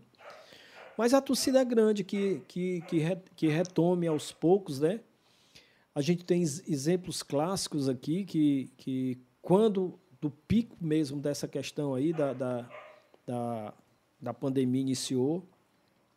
Nós fazemos os trabalhos aí para as companhias aéreas e quando acabou o trabalho, evidentemente, quando foi, foi feito o cancelamento de todos os voos, né? Desse hub que tem, das quantidades de voos que até então, se não tinha, nós começamos a ter.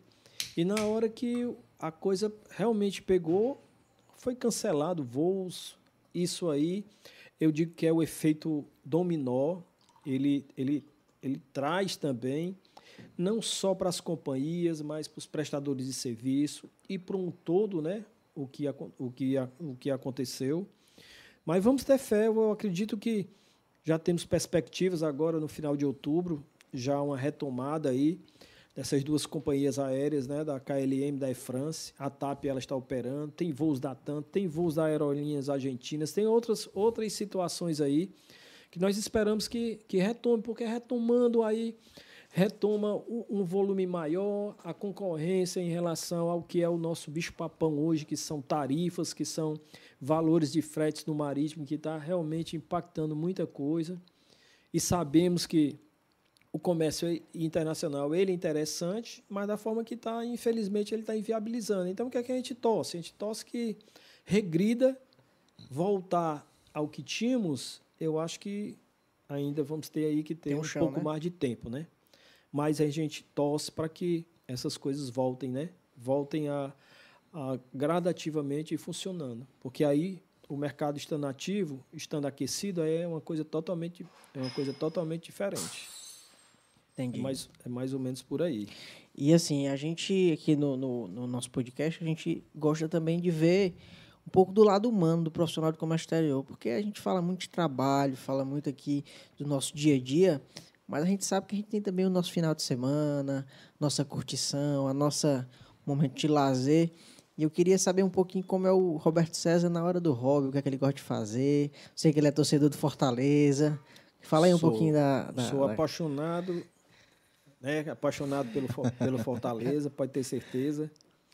Gosto de rádio, né? Gosto de rádio. Quiser fazer o jabá da rádio, Faz fica à vontade. É, gosto, gosto de fazer, gosto de, de, de estar no ambiente de rádio. Aqui aos poucos a gente essa parte de, da, da, do vídeo não é já já né a gente tem tem que ter uma adaptação tudo mas o rádio a gente está embrionando agora mas gosto né Pronto, aí gosto de Fortaleza, gosto do, gosto do rádio, gosto do rádio AM. gosto do, daquele, daquela zoadinha do rádio AM. Nós temos aí hoje uma, uma rádio web, né? Rádio web Valeu Garoto. Essa rádio web, ela, nós temos há, há quase quatro anos. É um, uma coisa que a gente, no dia a dia e dentro do tempo necessário, né? Eu já conheci o Marcos aqui, né? Ele também que administra aí uma, uma rádio web. Tem seu estúdio, tem o seu, seu estúdio o MD musical. O MD Studio, tá aqui com a É, gente. exatamente. Né? Então, isso é importante. É bom a gente, a gente começar a desfrutar da amizade dessas pessoas, porque a gente começa a se integrar em coisa que nós gostamos, né? E no, no mais é aquela história, é, é, basicamente isso aí, não tenho muito, não tenho muita particularidade não, gosto de escutar um breguinha, isso aí de, né? E gosto de tomar minha cerveja, é, basicamente é, é isso aí, não tem, tem fazer como o outro, não, não tem muito enfeite no papagaio não, viu? Tem muito enfeite no papagaio. E a naturalidade, o dia a dia, eu acho que a gente tem que sair, a gente às vezes, a gente sabe que o momento, tem certos momentos que a gente engrossa muito o no, falando do particular, né? Se preocupa muito, quer que as coisas funcionem. Mas é tudo na vontade de Deus. A gente tem que ter um pouco de calma aí, tem que, ter, tem que tentar levar as coisas à frente e seguir nessa luta, né? Vocês que fazem parte dessa parceria aí, vamos embora e vamos, vamos para frente, né? Para frente, né? E assim, é, é, o papo tá, foi top, rendeu. A gente já está aqui, tá com uma hora e Quase não. uma hora e 40 minutos, já que a gente está conversando aqui. No instante Show. passa, parece é, que a gente começou passa agora. passa ligeiro demais, né? É. Só, só dar o valor aqui, ó. O Cláudio Oliveira manda um abraço aí pro Roberto César e pra galera aqui do podcast. Cláudio Oliveira Meu é, pai. É o, é o teu pai, é? Meu pai. Rapaz. Ah, tá o bigode, é o bigode. Rapaz, e porque ele mandou um alô pra ti, mas teu pai. ele botou aqui, ó. Um abraço para o Roberto César e para o Wesley. Papo show de bola. Acho que é porque abraço. ele vai me ver já, já ele vai me dar um abraço pessoalmente. Um abraço é pra pessoal, ele. né? É, abraço pra ele. O, o, o, homem do ar-condicionado, viu? Foi, deixou o escritório lá. Competentíssimo. pois é. Se sobrar cerveja, pode trazer aqui, não se estraga. tá certo, tá certo. Vai ter um bocado ali ainda, viu? Olha, olha, olha essa pergunta ilustre aqui da Emília Sá. O senhor acredita que o mercado acelera, acelera, acelera mesmo antes do feriado chinês ou só depois é, que as coisas vão começar a melhorar? Acredito não, Emília. Eu acho que ainda, eu acho que ainda temos que segurar, temos que infelizmente segurar essa condição desagradável em todos os sentidos, né? A Emília que é muito atuante aí, ela sabe como hoje a gente ela tem até a sua própria sua própria eu entendo que ela tem exatamente essa essa essa, essa mesma né? mesmo sentimento em relação a isso aí, porque esse ano foi uma coisa totalmente diferenciada. Ela que trabalha numa, numa grande empresa, né, que tem um volume grande de importação e está numa condição a nível geral, né, em todos os em todas as, as a gente pode dizer, né, no âmbito Brasil aí, nessa inconsistência, nessa nessa forma que a gente queria que não estivesse assim. Mas eu acho que nós vamos ter que ainda esperar até o, o feriado chinês aí para voltar em fevereiro né, do ano que vem. Vamos torcer que daqui para lá a gente tenha um pinga-pingazinho aí, pelo menos para pelo menos para comprar a carapuça do Papai Noel, né? Verdade. E, e, Roberto, assim, para a gente já finalizar o papo aqui, é, eu queria que você deixasse uma mensagem para como eu falei, né, aqui a gente não só traz as pessoas que estão atuando no comércio exterior, mas sim os leigos e as pessoas que estão entrando no mercado, o estudante do comércio exterior, o universitário, quem está estagiando, que está iniciando essa caminhada, onde você já deu alguns passos, alguns largos passos. Eu queria que você deixasse uma dica, um conselho, é, é, é um ensinamento aqui para o cara que está iniciando, como é que ele pode seguir. É a perseverança, né? A perseverança de, de seguir. É, a gente sempre diz, o, o comércio exterior, você nunca está atualizado. Você sempre tem que buscar se atualizar. Você, você dorme no outro dia, você já tem um outro, já tem um outro cenário. E ele abre um leque muito grande. Então, quem estiver aí, que gosta realmente já hoje já temos, né, as universidades, já temos o curso de comércio exterior, já temos, é, como eu falei no início, né, condições de, de abranger cada vez mais conteúdos, informações e eu sei que a prática é muito importante, né?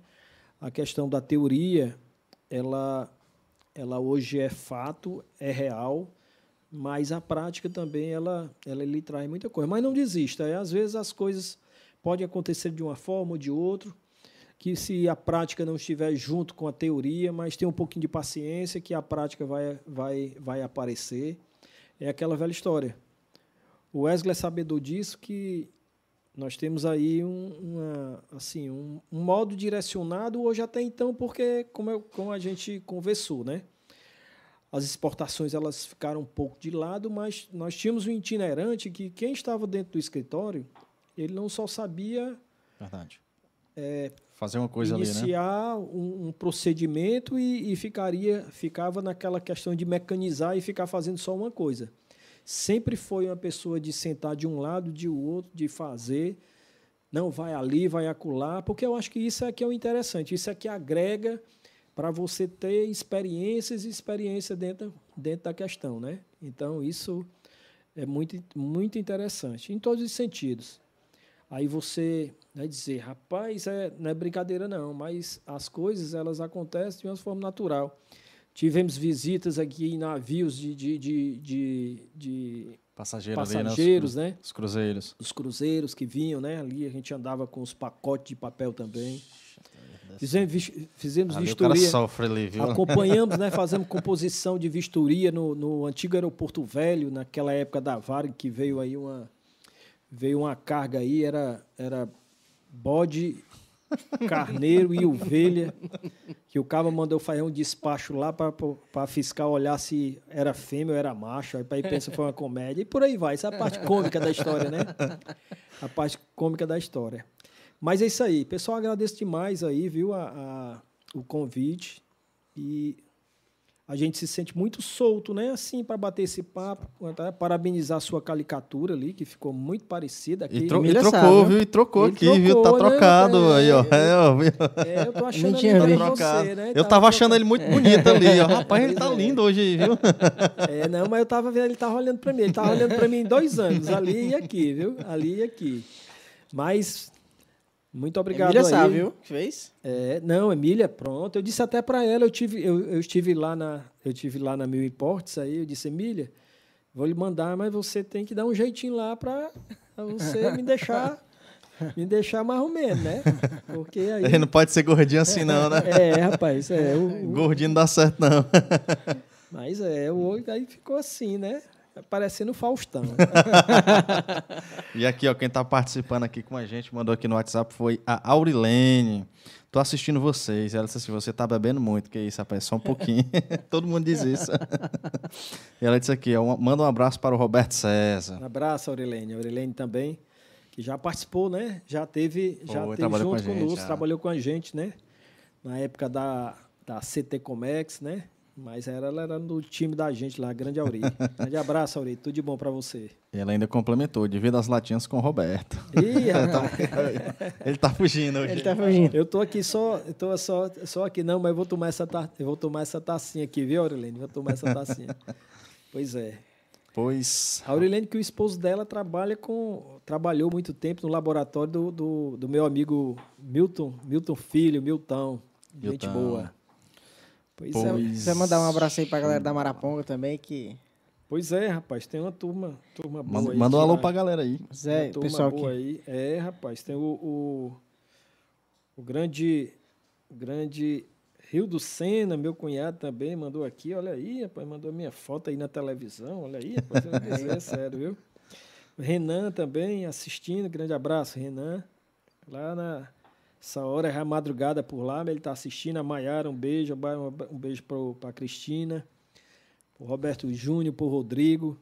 Esses aí são, são fãs. e um grande abraço para vocês aí, para todos os espectadores que estiveram conosco aí.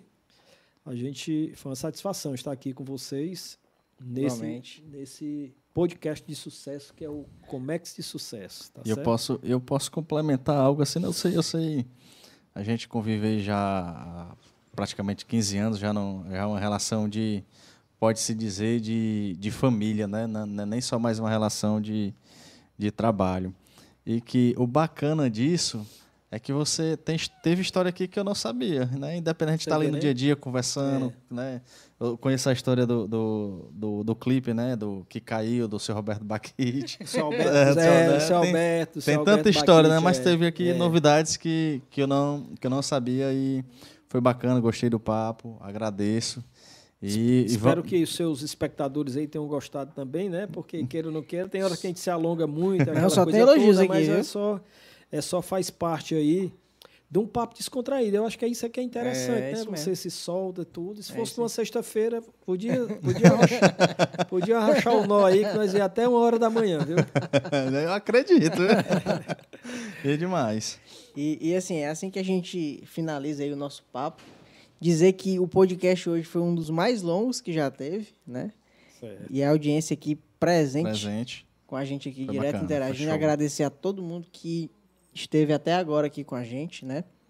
Dizer mais uma vez para você se inscrever no canal, deixar o like e ativar o sininho das notificações, tá? Divulgar. E, e peraí, cara, a gente tá de rosa hoje, por quê, hein? Ah, é verdade, né? Não deixar, deixar isso passar, não, né? Hoje foi o nosso primeiro programa de outubro, né? E aí fazer a homenagem aí ao Outubro Rosa, né? Que, que é uma campanha sensacional que, que falei sobre né, o câncer, câncer de mama, né, e incentivar as mulheres a se tratarem, a procurar um profissional, né, para exatamente prevenir essa doença que ceifou muitas vidas e, e, pode levar a um ente muito querido. Então, é, cara, eu acho que a, prevenção é mais importante, né? A prevenção é o que pode salvar a vida, pode melhorar a qualidade de vida. E não, e não custa nada, é só é, você. Não custa né? nada, é só procurar um profissional. Eu, eu, não, eu não tenho um peitinho assim, para não é mais grande. não, mas é isso mesmo, é isso mesmo. A gente tem que, tem, não pode deixar de, de, de falar aqui, de incentivar e de divulgar essa campanha, né? para mesmo que um pouquinho a gente ajudar ali a salvar é, é, algumas vidas. Rapaz, deixar aqui, antes de encerrar, um abraço para o nosso grande amigo, nosso, nosso companheiro também, né? Que faz parte lá da IMA também, o nosso grande mestre Bim, né? Rapaz, o famoso. Bim, é, o nosso ele, ele, Fábio ele... Franco, né? Um grande abraço para ele. A gente convidou, viu? É, Foi, aqui, rapaz. Ele estivesse aqui compartilhando com a gente, mas é, imprevisto, né? Imprevisto é na, isso mesmo. Na próxima a gente pega ele, né? Coloca dentro do carro e traz para não ter desculpa, viu? É. Vai vir a força ali. Deixar um abraço para ele aí. É, e, e, dessa forma, mais uma vez agradecendo o Roberto aí pelo, pelo pronto aceite, né? Assim que a gente falou, ele já aceitou e já veio. Contribuir, contar essas histórias bacanas que no dia a dia a gente nunca tinha conversado é sobre isso, que, que a gente pôde expor essa conversa. E, e, compartilhar, dizer que esse episódio vai estar na íntegra, você que viu ou chegou atrasado ou, ou não viu todo, é, assim que finalizar aqui, com alguns minutinhos, ele vai estar disponível já no, no, no, YouTube, para você assistir do, do, início, né? E compartilhe lá com seus amigos, né? Vai estar também amanhã, a partir de amanhã, já disponível no Spotify os episódios, se você quiser estar no carro, né? Segue a gente lá no Spotify também. E segue a gente no Instagram, arroba Comex de Sucesso, que lá a gente vai estar postando os próximos convidados, né? E as novidades do podcast. Beleza? Show de bola, cara. E também tem as redes sociais aí da, da, da Imar, né? Tá lá no Instagram, arroba Aremacomex. E acompanha lá, segue a gente. A gente vai começar a botar umas dicas, né? Começar dar uma sim, movimentada, sim, dar uma melhorada. Se tiver alguma dúvida com relação à IMA Assessoria, o telefone é 3491 9052. Dá uma ligada lá que a gente também está à disposição. Quer complementar algo para finalizar? A palavra é sua. Finaliza aí o não, programa tranquilo, aí. Não, é só agradecer mais uma vez aí a, a esse bate-papo, esse podcast aí, que foi muito interessante. A gente recordou, né? Recorda o passado, né? e traz para o presente. E deixar aí a, a, mensagem que continue aí prestigiando aí o, o podcast. A gente vai estar tá divulgando também nas, nas, no, nas normalidades aí da, dos, dos, dos, programas nas rádios aí. A gente vamos deixar aí também. uma parceria, e claro, né? né? o boca a boca, que é muito importante termos isso aí. Então, muito obrigado ao Wesley, muito obrigado ao, ao Lucas Santos, tá certo? Show. Show de bola. Valeu, pessoal. Boa noite. Valeu, pessoal. Obrigado boa noite. Presença. Abraço. Fui.